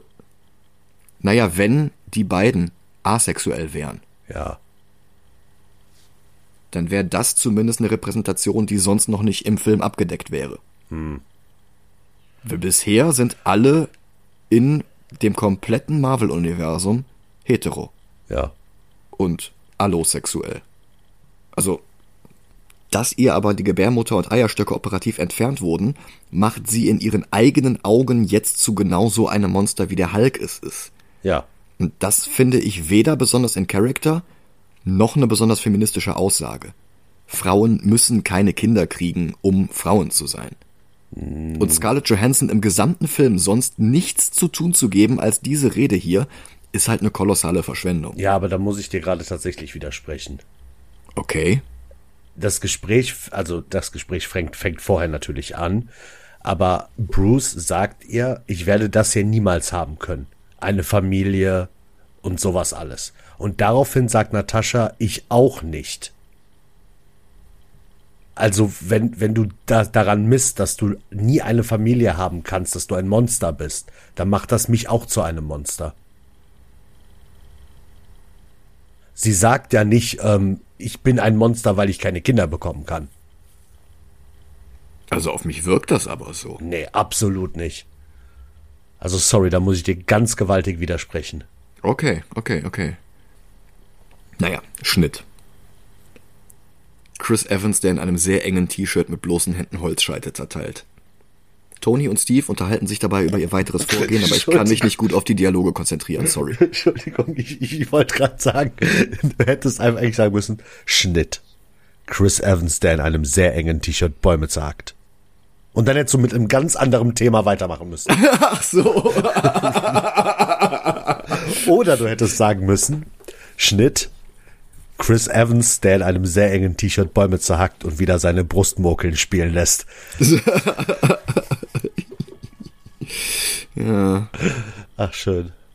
Und wieso habe ich jetzt das Bild im Kopf, wie Tony zu Steve geht und dieselbe, dasselbe macht wie äh, Carter in äh, äh, äh, America 1? ja. Oh Gott. ja. Tony traut niemandem, der keine dunkle Seite hat. Dann kommt Laura dazu und bittet Tony unter dem Vorwand in ihre Scheune sich mal ihren Traktor anzusehen. Tatsächlich wartet dort Nick Fury seit dem Ende von Winter Soldier immer noch undercover auf der Flucht. Wobei er eigentlich nur hier ist, damit Tony jemanden hat, mit dem er über seine Vision sprechen kann. Seine Vision vom Tod der Avengers, wofür er sich selbst die Schuld gibt. Die ganze Welt wird durch sein Tun zerstört werden. Das war kein Albtraum, das ist sein Schicksal. Fury sagt, das Schlimmste an der Vision war, dass alle anderen gestorben sind und Tony nicht. Ein Faden, an den Infinity War und Endgame noch anknüpfen werden. Das ist elegantes Setup. Was direkt darauf folgt, ist unfassbar plumpes Setup. Thor in seinem Eight Mile Outfit, über das sich in Endgame alle lustig gemacht hatten, holt Professor Selvig in London von der Uni ab. Für eine Mission. Oh, ist doch süß. Ja, aber ich finde die Mission so, Ja, aber alleine, so unnötig. alleine wie du es gerade gesagt hast. Ja, er holt Selvig in London von der Uni ab. Jetzt habe ich so, so 80s, 90s Movies im Kopf, dass Thor auf so einem übertriebenen Motorrad vorfährt und, und seinen Freund von der Uni abholt. Ja. Was ich nicht verstehe, ist, warum sich Nick Fury heimlich auf die Farm schleicht und Tony unter einem Vorwand unter vier Augen spricht, bloß um fünf Minuten später bei den Bartons in der Küche zu stehen. Naja, weil er erst mit Tony alleine reden wollte.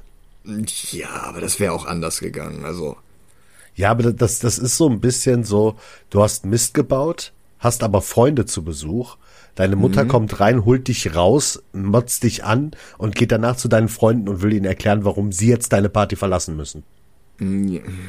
ja. Ähm, ein Detail.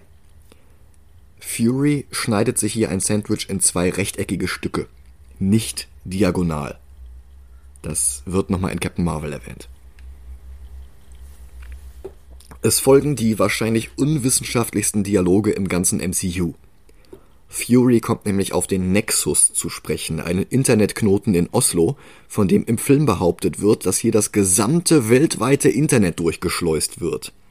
Was bedeuten würde, wenn jemand in Singapur eine schottische Kochrezeptseite liest, wenn jemand in Sydney eine Pornoseite von einem Server in Rumänien aufruft oder wenn jemand in Johannesburg seine Facebook-Seite auf einem kalifornischen Server öffnet, dann gehen die Daten jedes Mal erst hier über diesen Punkt in Oslo. So funktioniert das nicht. Das ist totaler Quatsch. Richtig. Wenn sie wenigstens gesagt hätten, ja, in Oslo, da steht der größte Server, keine Ahnung, irgendwie sowas. Aber sie, sie, sie deklarieren es quasi als größten Flughafen der Welt, wo alle Flugzeuge einmal landen müssen. Ja, egal ob sie von äh, Australien nach Thailand fliegen. Ja, Naja, es gibt zwar Internetknoten, der größte davon ist übrigens in Frankfurt am Main, aber das ist bloß eine von weltweit mehreren hundert Austauschpunkten. Schnittstellen, wo Datenverkehr zwischen unterschiedlichen Netzen zusammenläuft. genau. Das Aber habt, ihr, das habt ihr, wenn ihr solche Plattformen wie Steam oder so verwendet. Da könnt ihr euren Server auswählen, von dem ihr Dinge runterladet. Und der, äh, den Micha meinte in Frankfurt, ist da auch einer der Auswahlserver, weil es leichter ist, von einem Zwischenserver runterzuladen, als direkt von einem Server, der nicht in deiner Nähe ist. Ja.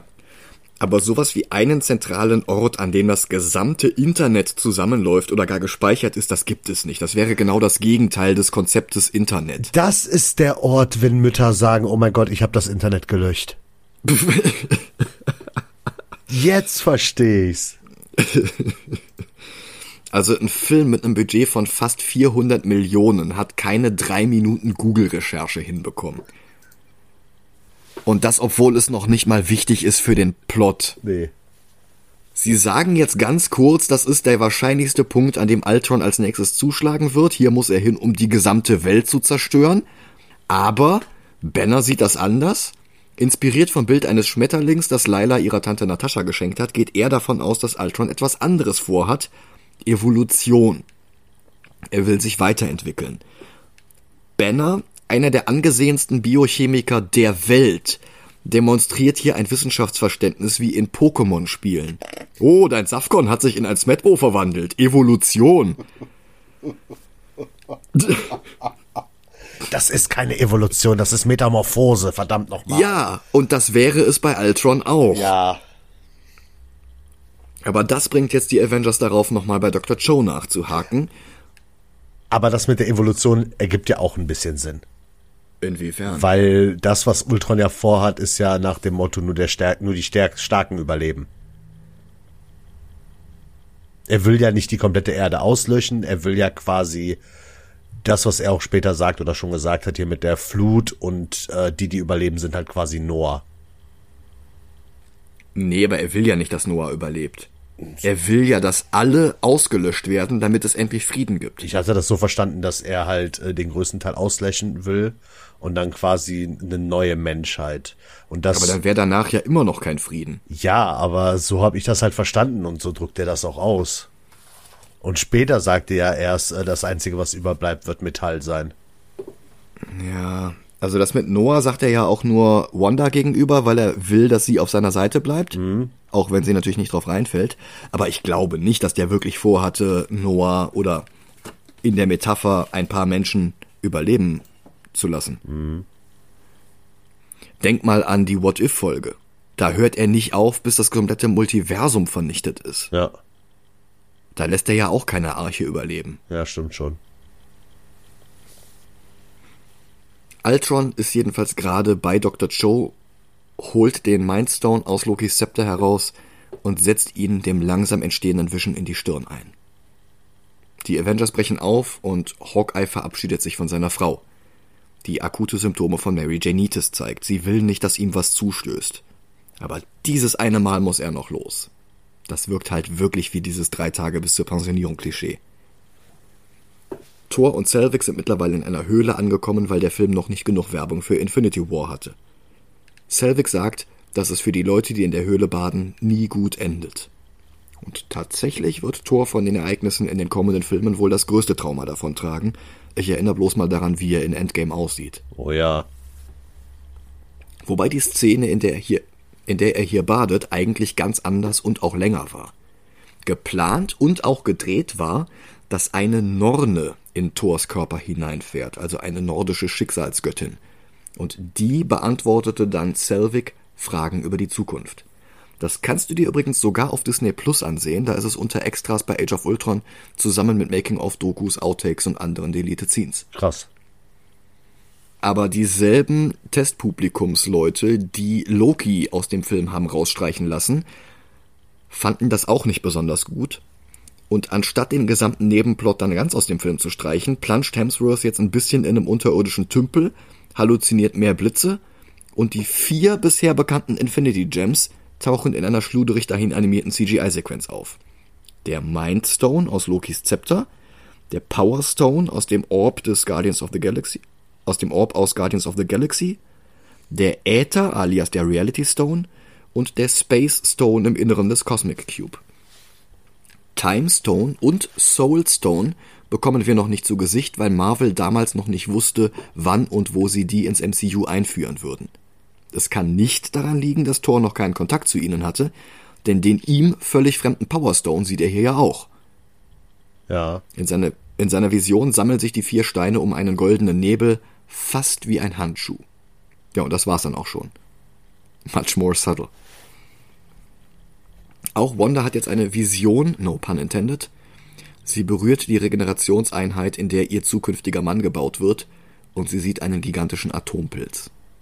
Sie versteht, dass es Ultron gar nicht reicht, die Avengers zu töten, sondern dass er die Menschheit auslöschen will wie die biblische Sintflut. Und ihr kommen Zweifel, ob sie wirklich auf der richtigen Seite steht. Are we the baddies? Ultron streitet mit ihr und spontan bricht sein Bann über Dr. Joe. Sie pausiert den Upload von Ultrons Bewusstsein, statt ihn komplett abzubrechen. Ultron schießt auf sie und lässt seine Drohnen die immer noch pausierende Regenerationseinheit zu einem bereitstehenden Truck bringen, um dort den Upload fortzusetzen. Die Avengers sind schon zur Stelle und Cap verspricht Dr. Joe, ihre Maschine zu Stark zu bringen. Danach sehen wir sie im gesamten MCU nicht mehr wieder. Finde ich ein bisschen schade. Ja, doch, man sieht die vorher noch einmal in Age of Ultron. Wo denn? Am Ende. Am Ende hat man so ein bisschen Payoff von äh, Leuten, die halt für Shield waren und sowas alles. Man hat zum Beispiel, äh, sie sieht man in diesem Avengers-Lager da am Ende. Da sieht man sie nochmal, da sieht man Selvig. Äh, Als Selvig habe ich gesehen, dann habe ich sie anscheinend. Nee, man- habe ich wohl gerade geblinzelt, als sie im Bildschirm war. nee, man sieht sie auch. Okay. Okay, okay. Hawkeye ortet aus der Luft den Truck und Cap springt während der Fahrt auf. Es kommt zu einem Kampf. Der ist deutlich besser als das öde Hulkbuster-Schlachtfest in Johannesburg, hat aber auch Probleme. Dann wird Black Widow mit einem Motorrad vom Quinjet abgeworfen. Darf sie jetzt endlich auch was tun? Nein, sie bringt nur Cap seinen Schild. Der kämpft in einem Zug weiter gegen Ultron, unterstützt von Hawkeyes Gatling Guns im Quinjet. Die Maximoff-Zwillinge verfolgen das ganze Spektakel in den Nachrichten und entscheiden sich jetzt, sich gegen Ultron zu stellen. Vorhin ging das noch nicht, sonst hätten wir jetzt keine Verfolgungsjagd. Ultron entkommt aber Cap und den Maximoffs und lässt den Zug, in dem sie gekämpft hatten, mit voller Geschwindigkeit auf den Prellbock am Ende der Strecke zurasen. Widow hat jetzt doch noch was zu tun und darf den Truck betreten, um den wieder pausierenden Upload ganz abzubrechen, was sie dann aber auch nicht schafft. Ultron-Drohnen heben den ganzen Anhänger hoch und fliegen damit und mit Natascha davon. Woraufhin sie mit der Kiste aus dem Anhänger heraus und in den Quinjet hineinrutscht. Allerdings wird sie dann von einer Drohne am Bein gepackt und fliegt mit ihr davon. Hawkeye will sie retten, aber Cap schickt ihn erstmal zu Stark und arbeitet dann mit den Maximoffs zusammen, um den entgleisten Zug aufzuhalten, bevor Menschen getötet werden. Ich mag die Szene. Ja. Ja. Als Wanda von Cap hört, dass Dr. Joes Maschine auf dem Weg zu Stark ist, wird sie wütend. Sie argumentiert, dass Ultron den Unterschied nicht kennt zwischen der Rettung der Welt und der Zerstörung der Welt. Von wem er das wohl hat, wenn nicht von seinem Schöpfer. Dieser Schöpfer steht gerade in einem Bruce Lee T-Shirt in seinem Labor und versucht Banner zu überzeugen, die reparierte Jarvis KI in den künstlichen Körper zu transferieren, den Ultron sich bauen wollte. Starks schlagendes Argument, es halten doch eh schon alle Banner und ihn für verrückte Wissenschaftler, dann können sie das auch akzeptieren und was draus machen. Und Banner gibt viel zu schnell klein bei. Und sie bauen jetzt einen zweiten Killer-Roboter. Banner verteidigt die Entscheidung sogar gegenüber Cap, der jetzt mit den Maximovs zusammen dazukommt. Pietro zieht Joes Maschine den Stecker und es kommt zu einem kleinen Vorgeschmack auf Civil War. Stark gegen Rogers, beide mit einem kleinen Team an ihrer Seite. Plötzlich kommt Thor von seiner Traumreise zurück und lässt einen Blitz in die Maschine hineinfahren wie Dr. Frankenstein bei der Entstehung seines Monsters. Damit hat jetzt übrigens auch jeder der Avengers aus dem ersten Film irgendeine Verbindung zu Vision. Natascha und Clint haben Joes Regenerationseinheit zu Stark gebracht. Der hat zusammen mit Banner Jarvis hineingeladen. Mit Captain Americas Schild teilt sich Vision das Vibranium und Thor hat ihn mit seinem Blitz zum Leben erweckt. Oh, sie sind alle die Eltern. Ja. Oh. Vision steigt aus seiner Kiste, nackt wie ein neugeborenes Kind, gespielt von Paul Bettany, der Jarvis ja schon seit dem ersten Iron Man gesprochen hat. Richtige Entscheidung. Ja. Bettany sagte später in einem Interview, dass Whedon dieses Bild des nackten Kindes sogar noch weiter auf die Spitze treiben wollte. Whedon wollte ausdrücklich, dass Visions Roboterkörper einen Penis hat. Ergibt keinen Sinn. Absolut nicht. Weil, wer hat das, den Körper von Vision designt? Ultron. Ja. Duh. ja. Der braucht doch wohl keinen Penis. Natürlich braucht er den nicht. Aber Whedon ließ sich das nicht ausreden. Die Produzenten Kevin Feige und Louis Desposito waren dagegen. Sie haben dann die Produktionszeichnerinnen und Zeichner zig Skizzen von Vision mit Penis anfertigen lassen, haben sie alle an eine Wand gepinnt und Joss Whedon davor gesetzt. Und das hat ihn dann überzeugt, dass wir den Androiden Pipimann vielleicht doch nicht sehen müssen. Danke, Vision Kevin Feige. Ja. Vision fliegt zum Fenster und betrachtet die Welt.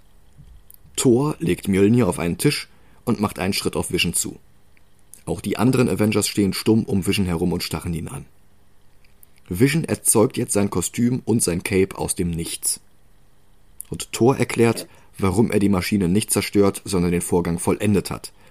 In seiner Vision hat er die Infinity Gems gesehen, darunter den Mindstone, den er nicht gegen sich verwendet sehen will. Und der jetzt auf ihrer Seite ist, in der Stirn des Synthezoiden. Der wiederum entdeckt die Philosophie. Er ist nicht Ultron. Er ist auch nicht Jarvis. Er ist. Widow wird von Ultron in Sokovia gefangen gehalten, kann allerdings ein Notsignal an Hawkeye absetzen.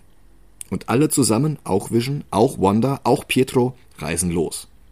Die anderen wissen noch immer nicht, ob sie Vision trauen können, aber der hebt Thors Hammer vom Tisch und gibt ihn Thor. Sieht so aus, als sei er würdig. Nein, ist er nicht. Meinst du jetzt die Thor und Captain America Sicht, dass er wie ein Aufzug ist, in dem der Ja, Hammer hochfährt? ja. Ja, Ultron könnte den Hammer sehr wahrscheinlich heben. vielleicht. Aber das ist halt prinzipiell das Brillante am MCU und an seinen Setup-Payoff-Konstruktionen über mehrere Filme hinweg.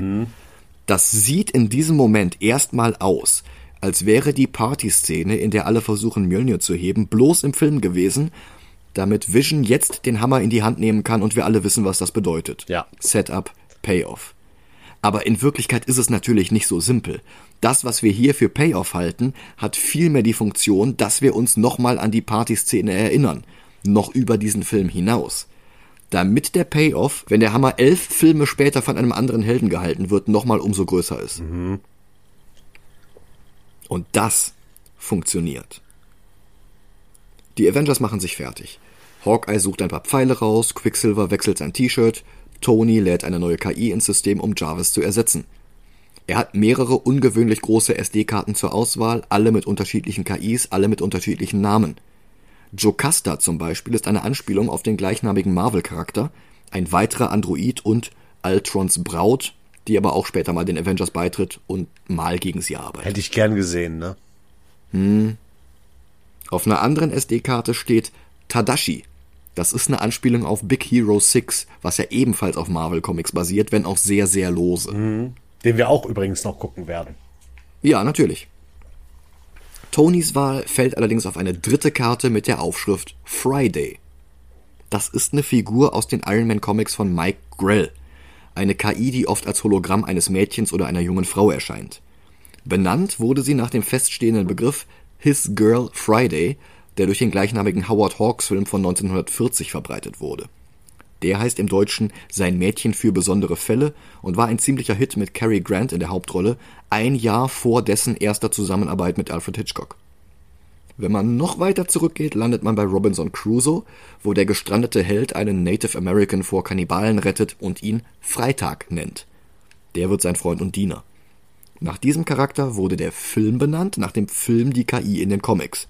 Und am Ende, und am Ende dieser langen Kette lädt Stark jetzt Friday in seine Rüstung. Sie wird gesprochen von Carrie Condon aus Ned Kelly und Better Call Saul. Dann reisen sie nach Sokovia. Und jetzt zeigt der Film noch einmal sehr deutlich, dass echte Helden ein Schlachtfeld evakuieren, bevor alles in Trümmer gelegt wird. Ja. Cap sagt, dass Ultron die Avengers für Monster hält und sie müssen der Welt jetzt zeigen, dass er sich irrt. So eine Szene hätte Man of Steel echt gut getan. Ja. Und wo ist das Paralleluniversum, in dem Chris Evans Superman spielt? Ich will da hinreisen. Ja, bitte, bitte. Oh.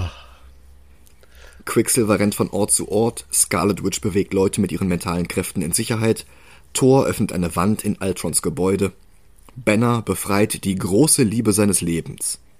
Er will mit ihr fliehen, aber sie wirft ihn drei Stockwerke hinunter, damit er zum Hulk wird, weil sie ihn jetzt brauchen. Now go be a hero. Iron Man sucht die Konfrontation mit seiner Schöpfung. Der hat aus dem Rest des Vibraniums eine Maschine gebaut, die jetzt in Verbindung mit seinen Ultron-Drohnen die ganze Hauptstadt Sokovias hoch in die Luft heben soll. Die Stadt soll dann wieder zu Boden stürzen, wie der Meteorit, der die Dinosaurier hat aussterben lassen. Also da merke ich auch nichts viel von einer Handvoll Menschen, die dann überleben. Ja, okay, sollen. vielleicht nicht Menschen, aber dieses, dieses, äh, der Meteorit tötet das, was da lebt, aber danach wird was Neues kommen. So, ne, verstehst du, was ich meine? Ja, aber das jetzt als Evolution ist Altrons Methode zu interpretieren, Ja. finde ich ein bisschen gewagt. Ja, das stimmt schon. Vision kommt dazu und greift Ultron an. Er versucht, Ultrons Programmierung mit der von Jarvis zu überschreiben, aber vergeblich. Die Stadt steigt in den Himmel, alles ist voller grauer Rauchwolken und schon wieder verliert der Film sämtliche Farbe. Friday rechnet für Tony aus, dass Tausende sterben würden, wenn die Stadt jetzt wieder zu Boden krachen würde. Wenn sie noch weiter warten, dann bedeutet das globale Auslöschung. Ein klassisches Trolley-Problem. Für das ein Held aber immer eine Lösung findet, bei der niemand zu Schaden kommt. Also evakuieren sie erst einmal weiter die sokovische Bevölkerung. Wo immer sie können, zerstören sie dabei auch ein paar Ultron-Drohnen. Dann kommt Hawkeyes großer Charaktermoment, mehr noch als der Besuch auf seiner Farm. Denn Wanda hat eine Panikattacke. Sie sieht sich der Lage nicht gewachsen und sie gibt sich immer noch die Schuld dafür, dass Ultron so weit eskalieren konnte. Clint zieht sie beiseite und sagt, diese Stadt fliegt. Wir kämpfen gegen eine Roboterarmee. Ich hab Pfeil und Bogen, das macht hier alles keinen Sinn. Aber ich muss da jetzt raus, das ist mein Job. Und es ist egal, wer du bist, was du gemacht hast. Wenn du jetzt da rausgehst und hilfst, dann bist du ein Avenger. Er legt ein paar Pfeile auf und zum Silvestri-Theme geht er durch die Tür nach draußen. Whedon baut hier wirklich auf, dass Hawkeye sich gleich opfert. Ja. Cap und Thor retten weiter Menschen und lassen sich dabei nicht von den Ultron-Drohnen einreden aufzugeben. Sie kämpfen immer weiter. Thor nimmt den Kampf gegen Ultron Prime auf und dann öffnet Scarlet Witch die Tür und tritt nach draußen. Sie wirft ihre Hexmagie in die Ultrons hinein und zusammen mit Hawkeye besiegt sie alle. Quicksilver kommt dazu und bringt seine Schwester zum nächsten Schlachtfeld. Und da kommt eine meiner Highlight-Szene im Film. Welche? Wenn er, äh, äh, also wenn Quicksilver Scarlet Witch nimmt und rennt und zu Hawkeye sagt, äh, komm, alter Mann. Und er da steht, den Bogen spannt. Keiner würde es mitbekommen. Keiner würde es mitbekommen. Ich find's so gut. Das war mir schon wieder ein bisschen zu Whedon. Ja, aber hm, ich, ich finde, es ist glaubwürdig, dass er es macht. Ja, ja, schon. Ich sag einfach, das letzte, was ich gesehen habe, ist, dass er gegen einen Ultron-Bot gekämpft hat. Tony fliegt mit seiner Rüstung um die schwebende Stadt und sucht einen Weg, sie sicher herunterzubringen. Und wenn das nicht klappt, müssen sie die ganze Stadt evakuieren und sprengen. Damit die kleineren Trümmer nicht so einen Schaden anrichten würden wie der Meteorit. Cap und Widow sprechen jetzt das Trolley-Problem an. Widow sieht es utilitaristisch. Wenn sie die Sokovia und sich selbst gleich mitopfern müssen, um den Rest der Welt zu retten, dann sollten sie das auch tun. Aber Cap will niemanden zurücklassen. Und dann naht die Lösung ihres Problems. Fury kommt mit Hill und mit dem alten Shield Helicarrier aus Teil 1 vorbeigeflogen. Mit an Bord ist Cameron Klein, der von Aaron Himmelstein gespielte Shield-Techniker aus Winter Soldier, der sich selbst mit Crossbones Pistole am Kopf nicht dazu durchringen konnte, Shield zu verraten. Oh ja. Sharon Carter hatte ihn gerettet und er hat sich dann unter seinem Schreibtisch versteckt. Klein wird auch noch in Infinity War erwähnt werden, aber dazu kommen wir erst Ende nächsten Jahres. Wird er? Der wird kurz erwähnt, ganz am Ende, als äh, Fury und äh, Hill telefonieren. Ach krass. Und äh, ja, wir müssen irgendwie zu klein oder sowas. Und dann kommt der Snap Ah, okay. und dann kommt der Pager. Hm, ich verstehe. Aber in Age of Ultron passiert was, was ich mich in ziemlich vielen Filmen frage. Was? So Sachen wie Captain America 2. Wo, wo ist Tony? Wa Äh, warum? der, der Tony ist eine Zielscheibe von dem ähm, ja, aber warum hilft, warum hilft er Cap nicht? Weil er in Iron Man 3 eigentlich in Ruhestand gegangen ist. Der ist jetzt nur noch mal, nur noch mal am Anfang von Avengers 2 zurückgekommen, um das Zepter zu holen. Ja, aber das ist jetzt nur ein Beispiel, aber das sind so viele Sachen. So, wo ist der und der? Warum? Die sind ja auf demselben Planeten. Warum helfen die sich nicht in ihren eigenen Filmen? Ne? Und das. Naja, weil die selber beschäftigt sind. Ja, aber du weißt, was ich meine. Ich weiß, was du meinst, aber ich glaube auch nicht, dass wir in jedem Film für jeden anderen Charakter eine Begründung brauchen. Ja, ja, aber alleine die Tatsache, dass mit dem Helicarrier und Fury Rhodey auftaucht, ist für, Ja. ist für mich so ein bisschen Genugtuung. Ja, das, das stimmt, das ist ganz cool. Und dass Sam nicht da ist, ergibt ja sogar Sinn. Welche? Der sucht Bucky.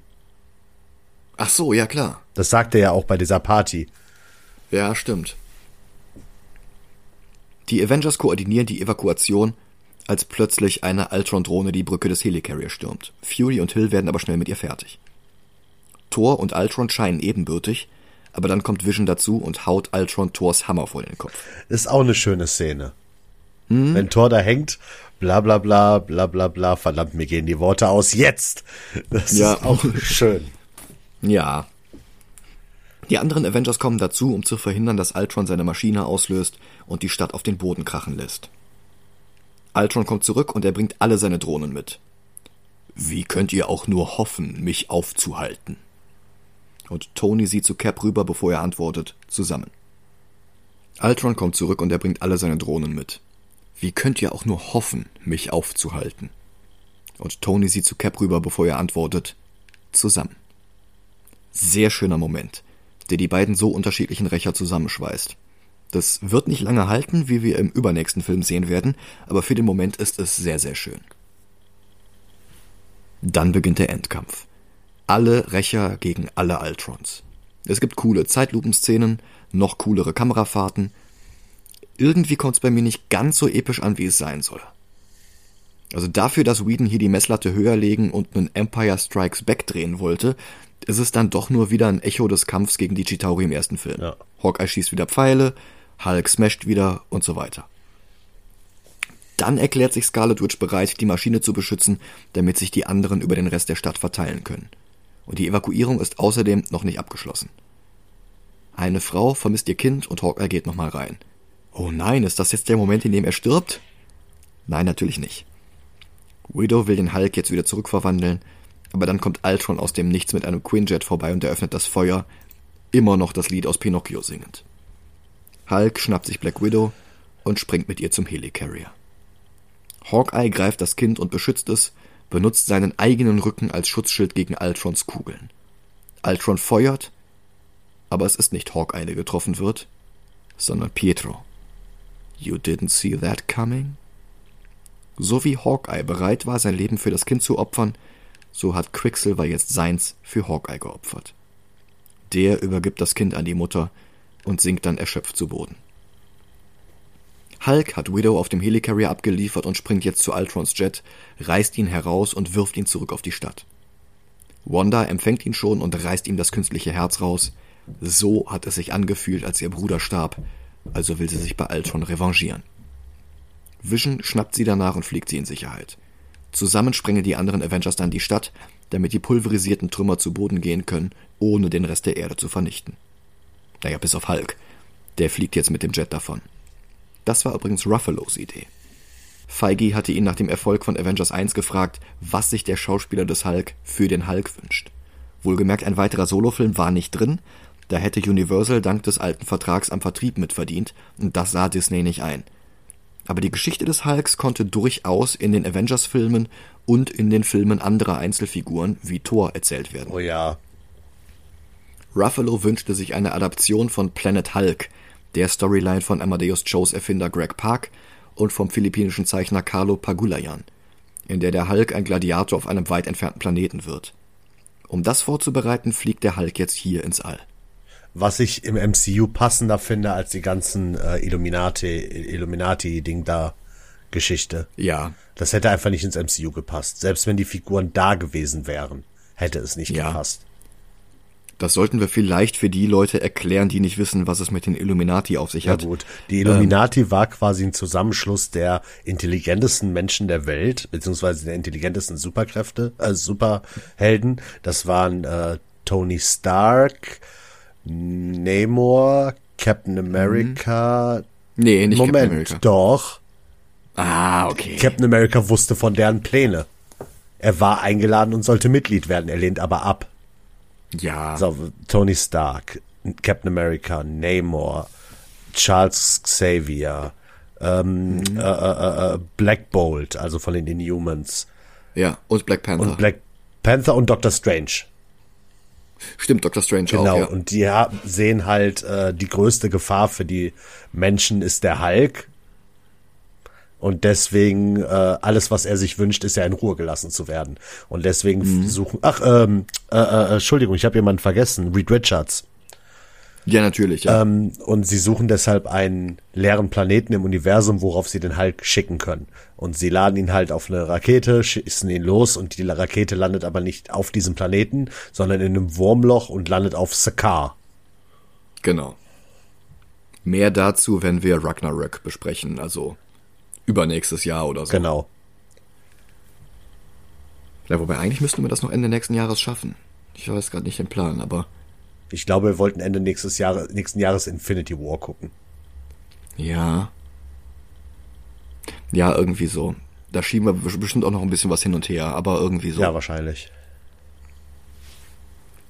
Und auf jeden Fall, dass der Hulk selbst entscheidet, einfach abzuhauen und in Ruhe gelassen zu werden, ergibt halt im MCU und auch für mich mehr Sinn als diese ganzen Illuminati. Wie heißen die Illuminati? Nee.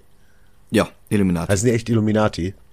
ja. Okay, äh, ergibt für mich mehr Sinn als diese Illuminati-Sache. Vor Ja. allem, weil die Illuminati in den Comics nicht wirklich mehr machen. Ja. Sie treffen sich, Ja. schicken den Hulk weg und bekommen danach auf die Fresse dafür. Wobei der Kampf Black Bolt gegen Hulk extrem geil ist. Für die, die das nicht wissen, Black Bolt ist ein Inhuman, der mit seiner Stimme Ex ja, Explosion, Schallwellen verursachen kann. Ja, so ein bisschen wie Black Canary, nur viel, viel krasser. Ja, und er kann es halt nicht kontrollieren. Wenn er flüstert zum Beispiel, dann würden wahrscheinlich schon 90.000 Menschen sterben. Und er kämpft gegen den Hulk auf dem Mond. Ja, der Mond ist das Hauptquartier der Inhumans.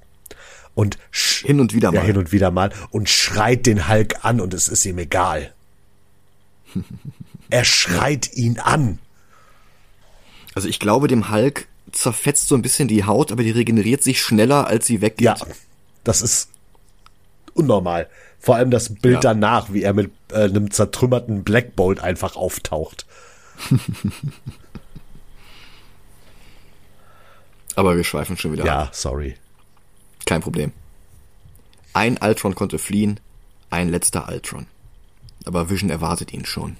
In einem grauen Wald unweit der Hauptstadt, vielleicht sogar der Wald, in dem dieser Film anfing. Vision spricht von dem unglaublichen Privileg, zu den Avengers zählen zu dürfen, und er zerstört Ultron mit einem Strahl aus dem Mind Gem. Hawkeye kehrt zurück auf seine Farm und nimmt seine Frau in den Arm. Er war nur noch drei Tage vom Ruhestand entfernt und entgegen aller Filmklischees darf er ihn jetzt endlich genießen. Also zumindest bis er in Civil War wieder in die Ereignisse hineingezogen wird. Ja. Von Endgame ganz zu schweigen. Und auch seine eigene Disney Plus Serie wird Ende des Monats starten. Auch die werden wir wieder für alle besprechen, die uns auf Patreon mit mindestens drei Euro im Monat supporten. Wir machen zwei Episoden dazu. Einmal Hawkeye Folge 1, 2, 3 und einmal Folge 4, 5, 6. Einmal Folge 1, 3 und 6 und einmal Folge 2, 4 und 5. Ja. ja, Dennis. Für 100% Verwirrung.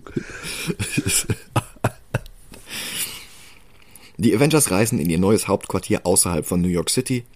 Es gibt noch ein Wiedersehen mit Dr. Selvig. Natascha bekommt ein Video von den Bartons. Laura hat ihr drittes Kind bekommen. Nathaniel Pietro Barton.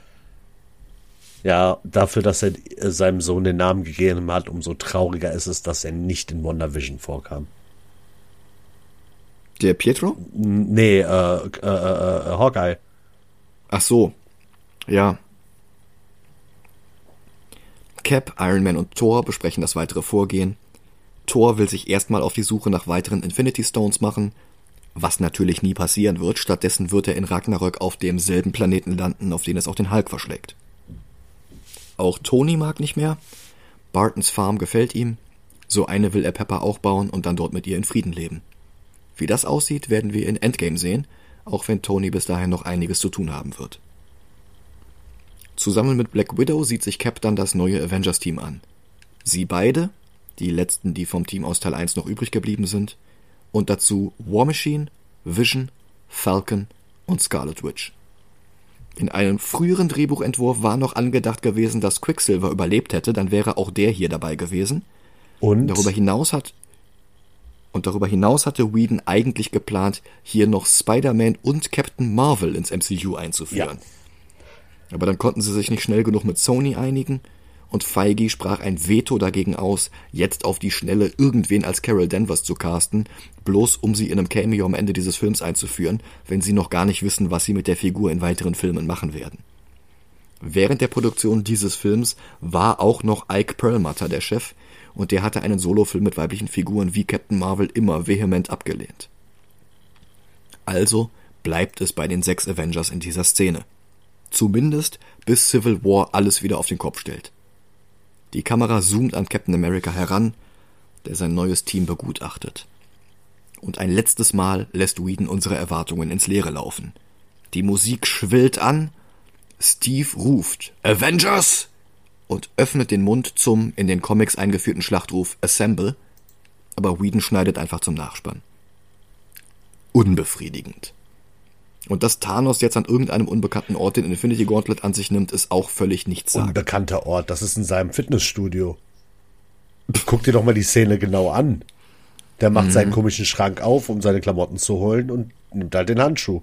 Und danach will ja, er genau. an, ein, ein ganz eindeutig äh, Dinge mit sich anstellen, die ich jetzt nicht näher besprechen möchte. Was? Ja. Was sagt er? Ja. You gotta do it yourself. Mhm.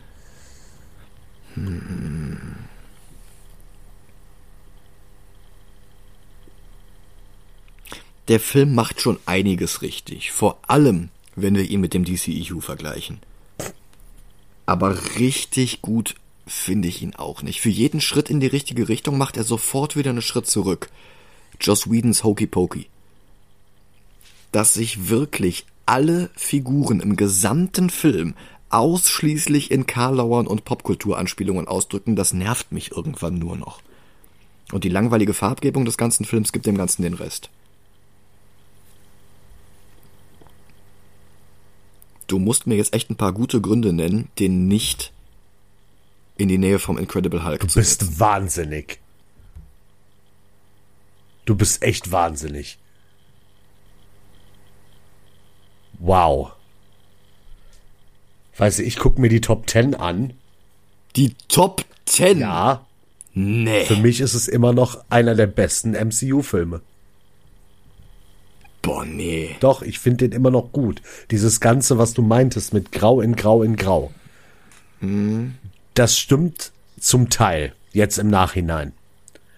Aber dass eine Winterlandschaft vor Farben nicht so strotzt oder eine Szene im Weltall, also.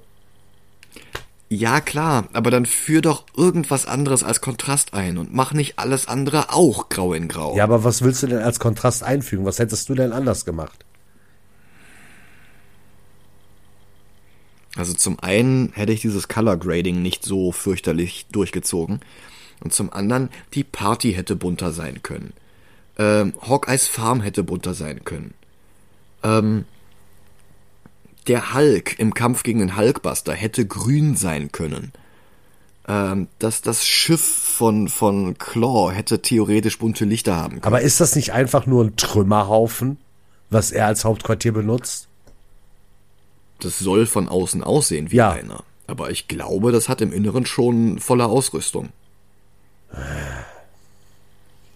Ich finde, er, er kommt auf jeden Fall nicht an Avengers ran, auf gar keinen Fall. Also an den ersten. Nee, sowieso nicht. Aber es ist trotzdem noch, ich finde, das ist ein würdiger Nachfolger. Ich, ich sage ja gerne bei Filmen, was ich anders gemacht hätte. Aber Age of Ultron ist für mich so, wie er ist, gut.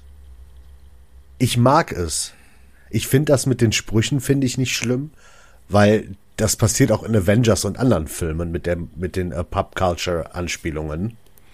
Aber ich finde nirgendwo so vehement wie hier. Und das mit diesen komischen One-Linern finde ich auch nicht schlimm. Da gibt's andere Filme, wo mir sowas mehr auf den Sack geht. Also in Guardians of the Galaxy hast du das ja auch, aber nur bei Star-Lord. Und nicht bei Drax, nicht bei Rocket, nicht bei Gamora, nicht bei, also bei Groot sowieso nicht. Naja, Dadurch naja, ist halt eher Groot, wieder so eine Gewichtung. Groot ist der King of One-Linern, ne?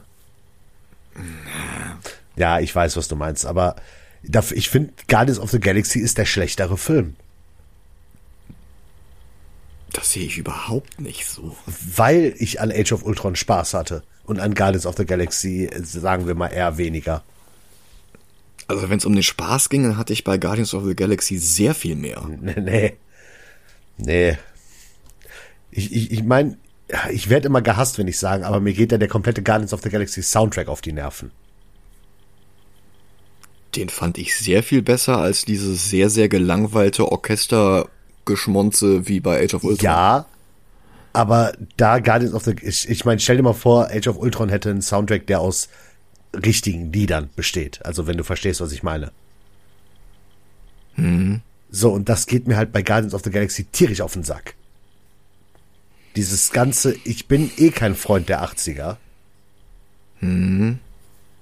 Und deswegen ist das einer der Punkte, warum ich Guardians of the Galaxy tiefer ranken würde als Age of Ultron.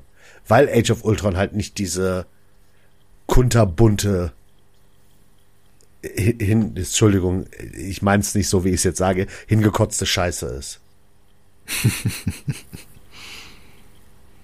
Wo würdest du den denn ranken? Du sagst Top 10, das wäre noch über dem Donnercut. Ja, aber ich, ich guck gerade, ich blende gerade alles aus, was nicht MCU ist. Okay. Und jetzt ist es halt wieder, ich würde ihn über Iron Man 3 ranken, aber unter den Donnercut. Okay, aber sagen wir doch mal, damit wir jetzt mit irgendwas arbeiten können, du würdest ihn zwischen 11 und 12 ranken. Also zwischen Iron Man 3 und dem Donnercut. Ja, nur halt andersrum. Und ich würde ihn halt, wenn ich dir entgegenkomme, zwischen Tor 2 und äh, Hulk schieben. Gehen wir doch mal kurz äh, ab Alk, äh, Alk, Hulk, die Liste nach oben. Was wir dann, was wir dann für MCU-Filme haben. Okay. Der nächste MC, Black Widow. Black Widow auf 47. So, und da fand ich Age of Ultron besser. Ich nicht. Boah, nee. Black Widow ist, ist also ich habe ja schon mal gesagt hier von wegen der Unterschied von Filmen, die ich einfach nicht gut finde, obwohl sie gut sind, und Filme, die ich scheiße finde. Guardians of the Galaxy ist der Film, den ich nicht gut finde aus persönlichen Grund, Gründen, aber es ist kein scheiß Film. Black Widow ist ein Rotzfilm. Das finde ich überhaupt Boah, ich nicht. hasse diesen Film. Das, der und, sorry, ich nehme jetzt was vorweg, Black Widow und Captain Marvel werde ich noch einmal gucken. Ich, ich muss ja noch einmal Captain Marvel gucken. Verdammt. Aber du weißt, was ich meine. Die würde ich außerhalb dieses Ich Podcasts. mochte Captain Marvel. Warum? Wegen, Ich mochte wegen, den äh, 90s Soundtrack. Ich mochte. wegen äh, Brickface Larson. Das ist doch Teil der Story. Boah, nee. Kommen wir zu, wenn wir Captain Marvel. Ja, ranken. aber Black Widow, das ist, also wenn es ein MCU-Beispiel für verschenktes Potenzial gibt, dann ist es Black Widow. Sehe ich nur teilweise. Aber ich meine, er ist ja auch nur auf Platz 47. Ja. Das ist aktuell der zweitniedrigste. Und ich, ich finde, ganz ehrlich, Age of Ultron schwächer als Black Widow. Und da Black Widow macht sein eigenes Ding. Das macht er vielleicht nicht perfekt, aber er zieht sein eigenes Ding durch. Es ist halt ein Bond-Film im MCU. Bei Age of Ultron ist zum Teil Tonys Frankensteins Monster. Ja. Zum anderen ist es Setup für Infinity War. Dann ist es die äh, Maximoff-Zwillinge mit drin. Dann ist es Hawkeyes Farm. Dann ist es Hulkbuster gegen Hulk. Und das, das, das fügt sich nicht so wirklich zu einem schönen Gesamtbild Echt zusammen, finde ich. Echt nicht. Okay. Also ich kann es nur wiederholen, ich finde Age of Ultron, finde ich, ich finde den super. Alle, alles in diesem Film ergibt für mich Sinn. Dieses mit dem Hulkbuster ergibt Sinn. Vor allem, wenn man es nach Avengers 1 sieht, wo der Film natürlich logischerweise auch spielt. Aber alleine, dass nach Avengers 1 Tony und Bruce was zusammen entwickeln, um den Hulk zu stoppen oder auszubremsen. Das ist doch total genial und logisch. Ja, aber nicht so. Was hätten die denn bei, bei der äh, Hulk vs. Hulkbuster Szene anders machen sollen? Abgesehen von mehr Farben vielleicht ein etwas spannenderer Kampf. Ich meine, das mit dem Hochhaus ist toll, aber alles davor ist zu monotones Gekloppe. Ja, weil das ist Bronze gegen Bronze. Das ist gerade nicht Brains gegen Bronze, sondern einfach Ja, aber es sollte Brains gegen Bronze sein. Der Hulkbuster, die, die Hulkbuster-Rüstung sollte effektive Waffen haben, die gegen den Hulk eingesetzt werden können. Ja, aber was sind denn effektive Waffen gegen den Hulk? Sei es jetzt irgendwelche bunten Lichter, die ihn desorientieren. Sei es jetzt irgendeine Schallwaffe, die den Hulk äh, vertreiben. Sei es, ähm, also ich, ich denke mir das jetzt gerade aus dem Stegreif aus. Ähm, sei es jetzt irgendwie ähm, irgendein Betäubungs irgendwas, das mit Nanobots äh, in den Mund reinfliegt und ihn, ihn, ihn irgendwie beruhigt oder sowas. Aber doch nicht einfach nur draufhauen. Wir wissen, dass der Hulk nicht durch draufhauen besiegbar ist. Ja, und das versucht die Hulkbuster Armor ja auch im ersten Sinne gar nicht. Guck dir mal die Sachen ein, die Tony bis auf das Draufhauen gegen den Hulk verwendet. Das sind alle Sachen, um ihn quasi einzusperren oder bewegungsunfähig zu machen. Nur, wie willst du solche Sachen effektiv gegen den Hulk testen, ohne sie gegen den Hulk zu testen? Dass dieses, diese komische Pyramide, die die am Anfang auf den Hulk draufwerfen, dass die den Hulk nicht auf lange Sicht aufhalten kann. Sowas kannst du halt auch nur herausfinden, wenn es passiert. Oder diese komische Handschellen, die äh, Ton, also die der Hulkbuster um den Arm von Hulk macht. Dass die nicht halten, kannst du halt auch erst dadurch herausfinden. Ja. Und was hätten die machen sollen? Äh, sich schrumpfen und das Herz von Hulk wachsen lassen? Ja. Ja. Das mit den Farben, okay, da gebe ich dir einen Punkt. Aber dann sag mir mal, wo in Black Widow wirklich bunte Farben kommen oder ein Kontrast ist. Alleine Budapest ist so viel lebendiger als alles, was wir von Sokovia sehen. Also für mich sind das vom, vom Aussehen her die gleichen Städte. Nee. Es sind beides graue Städten, äh, Städte.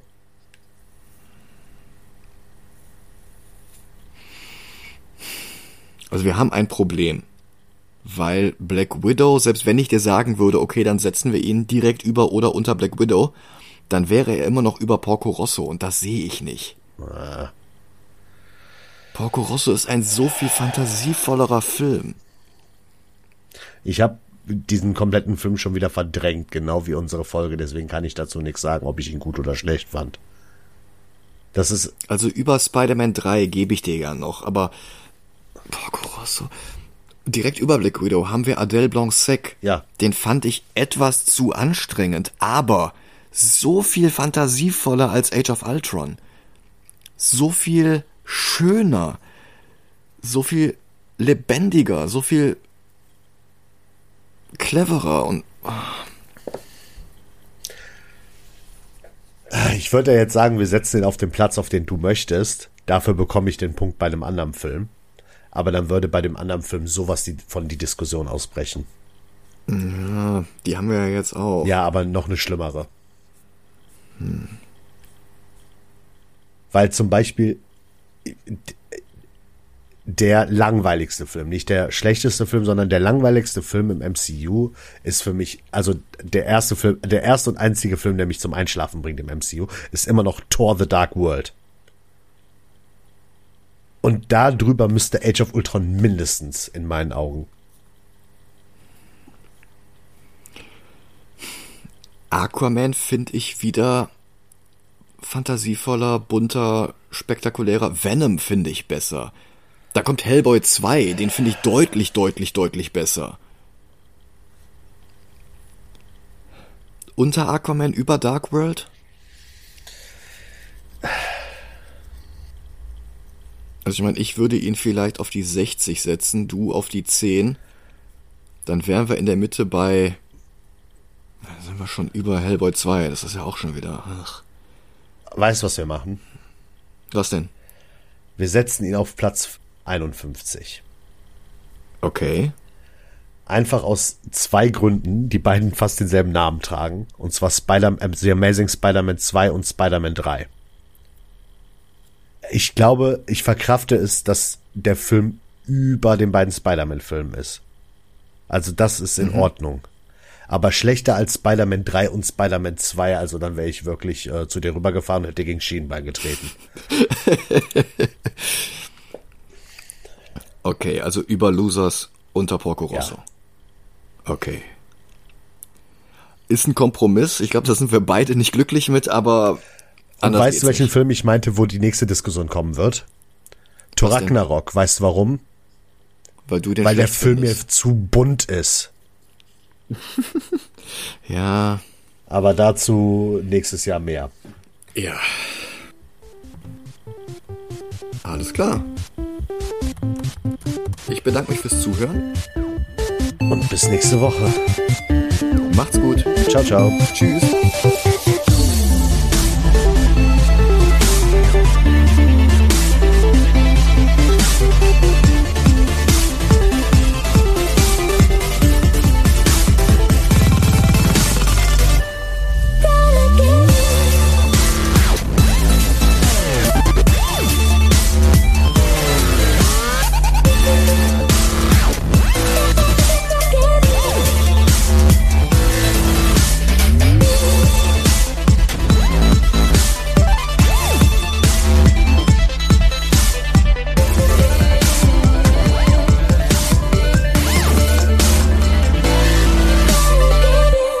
Und willkommen zu einer neuen Episode Movie Delantes. Hi.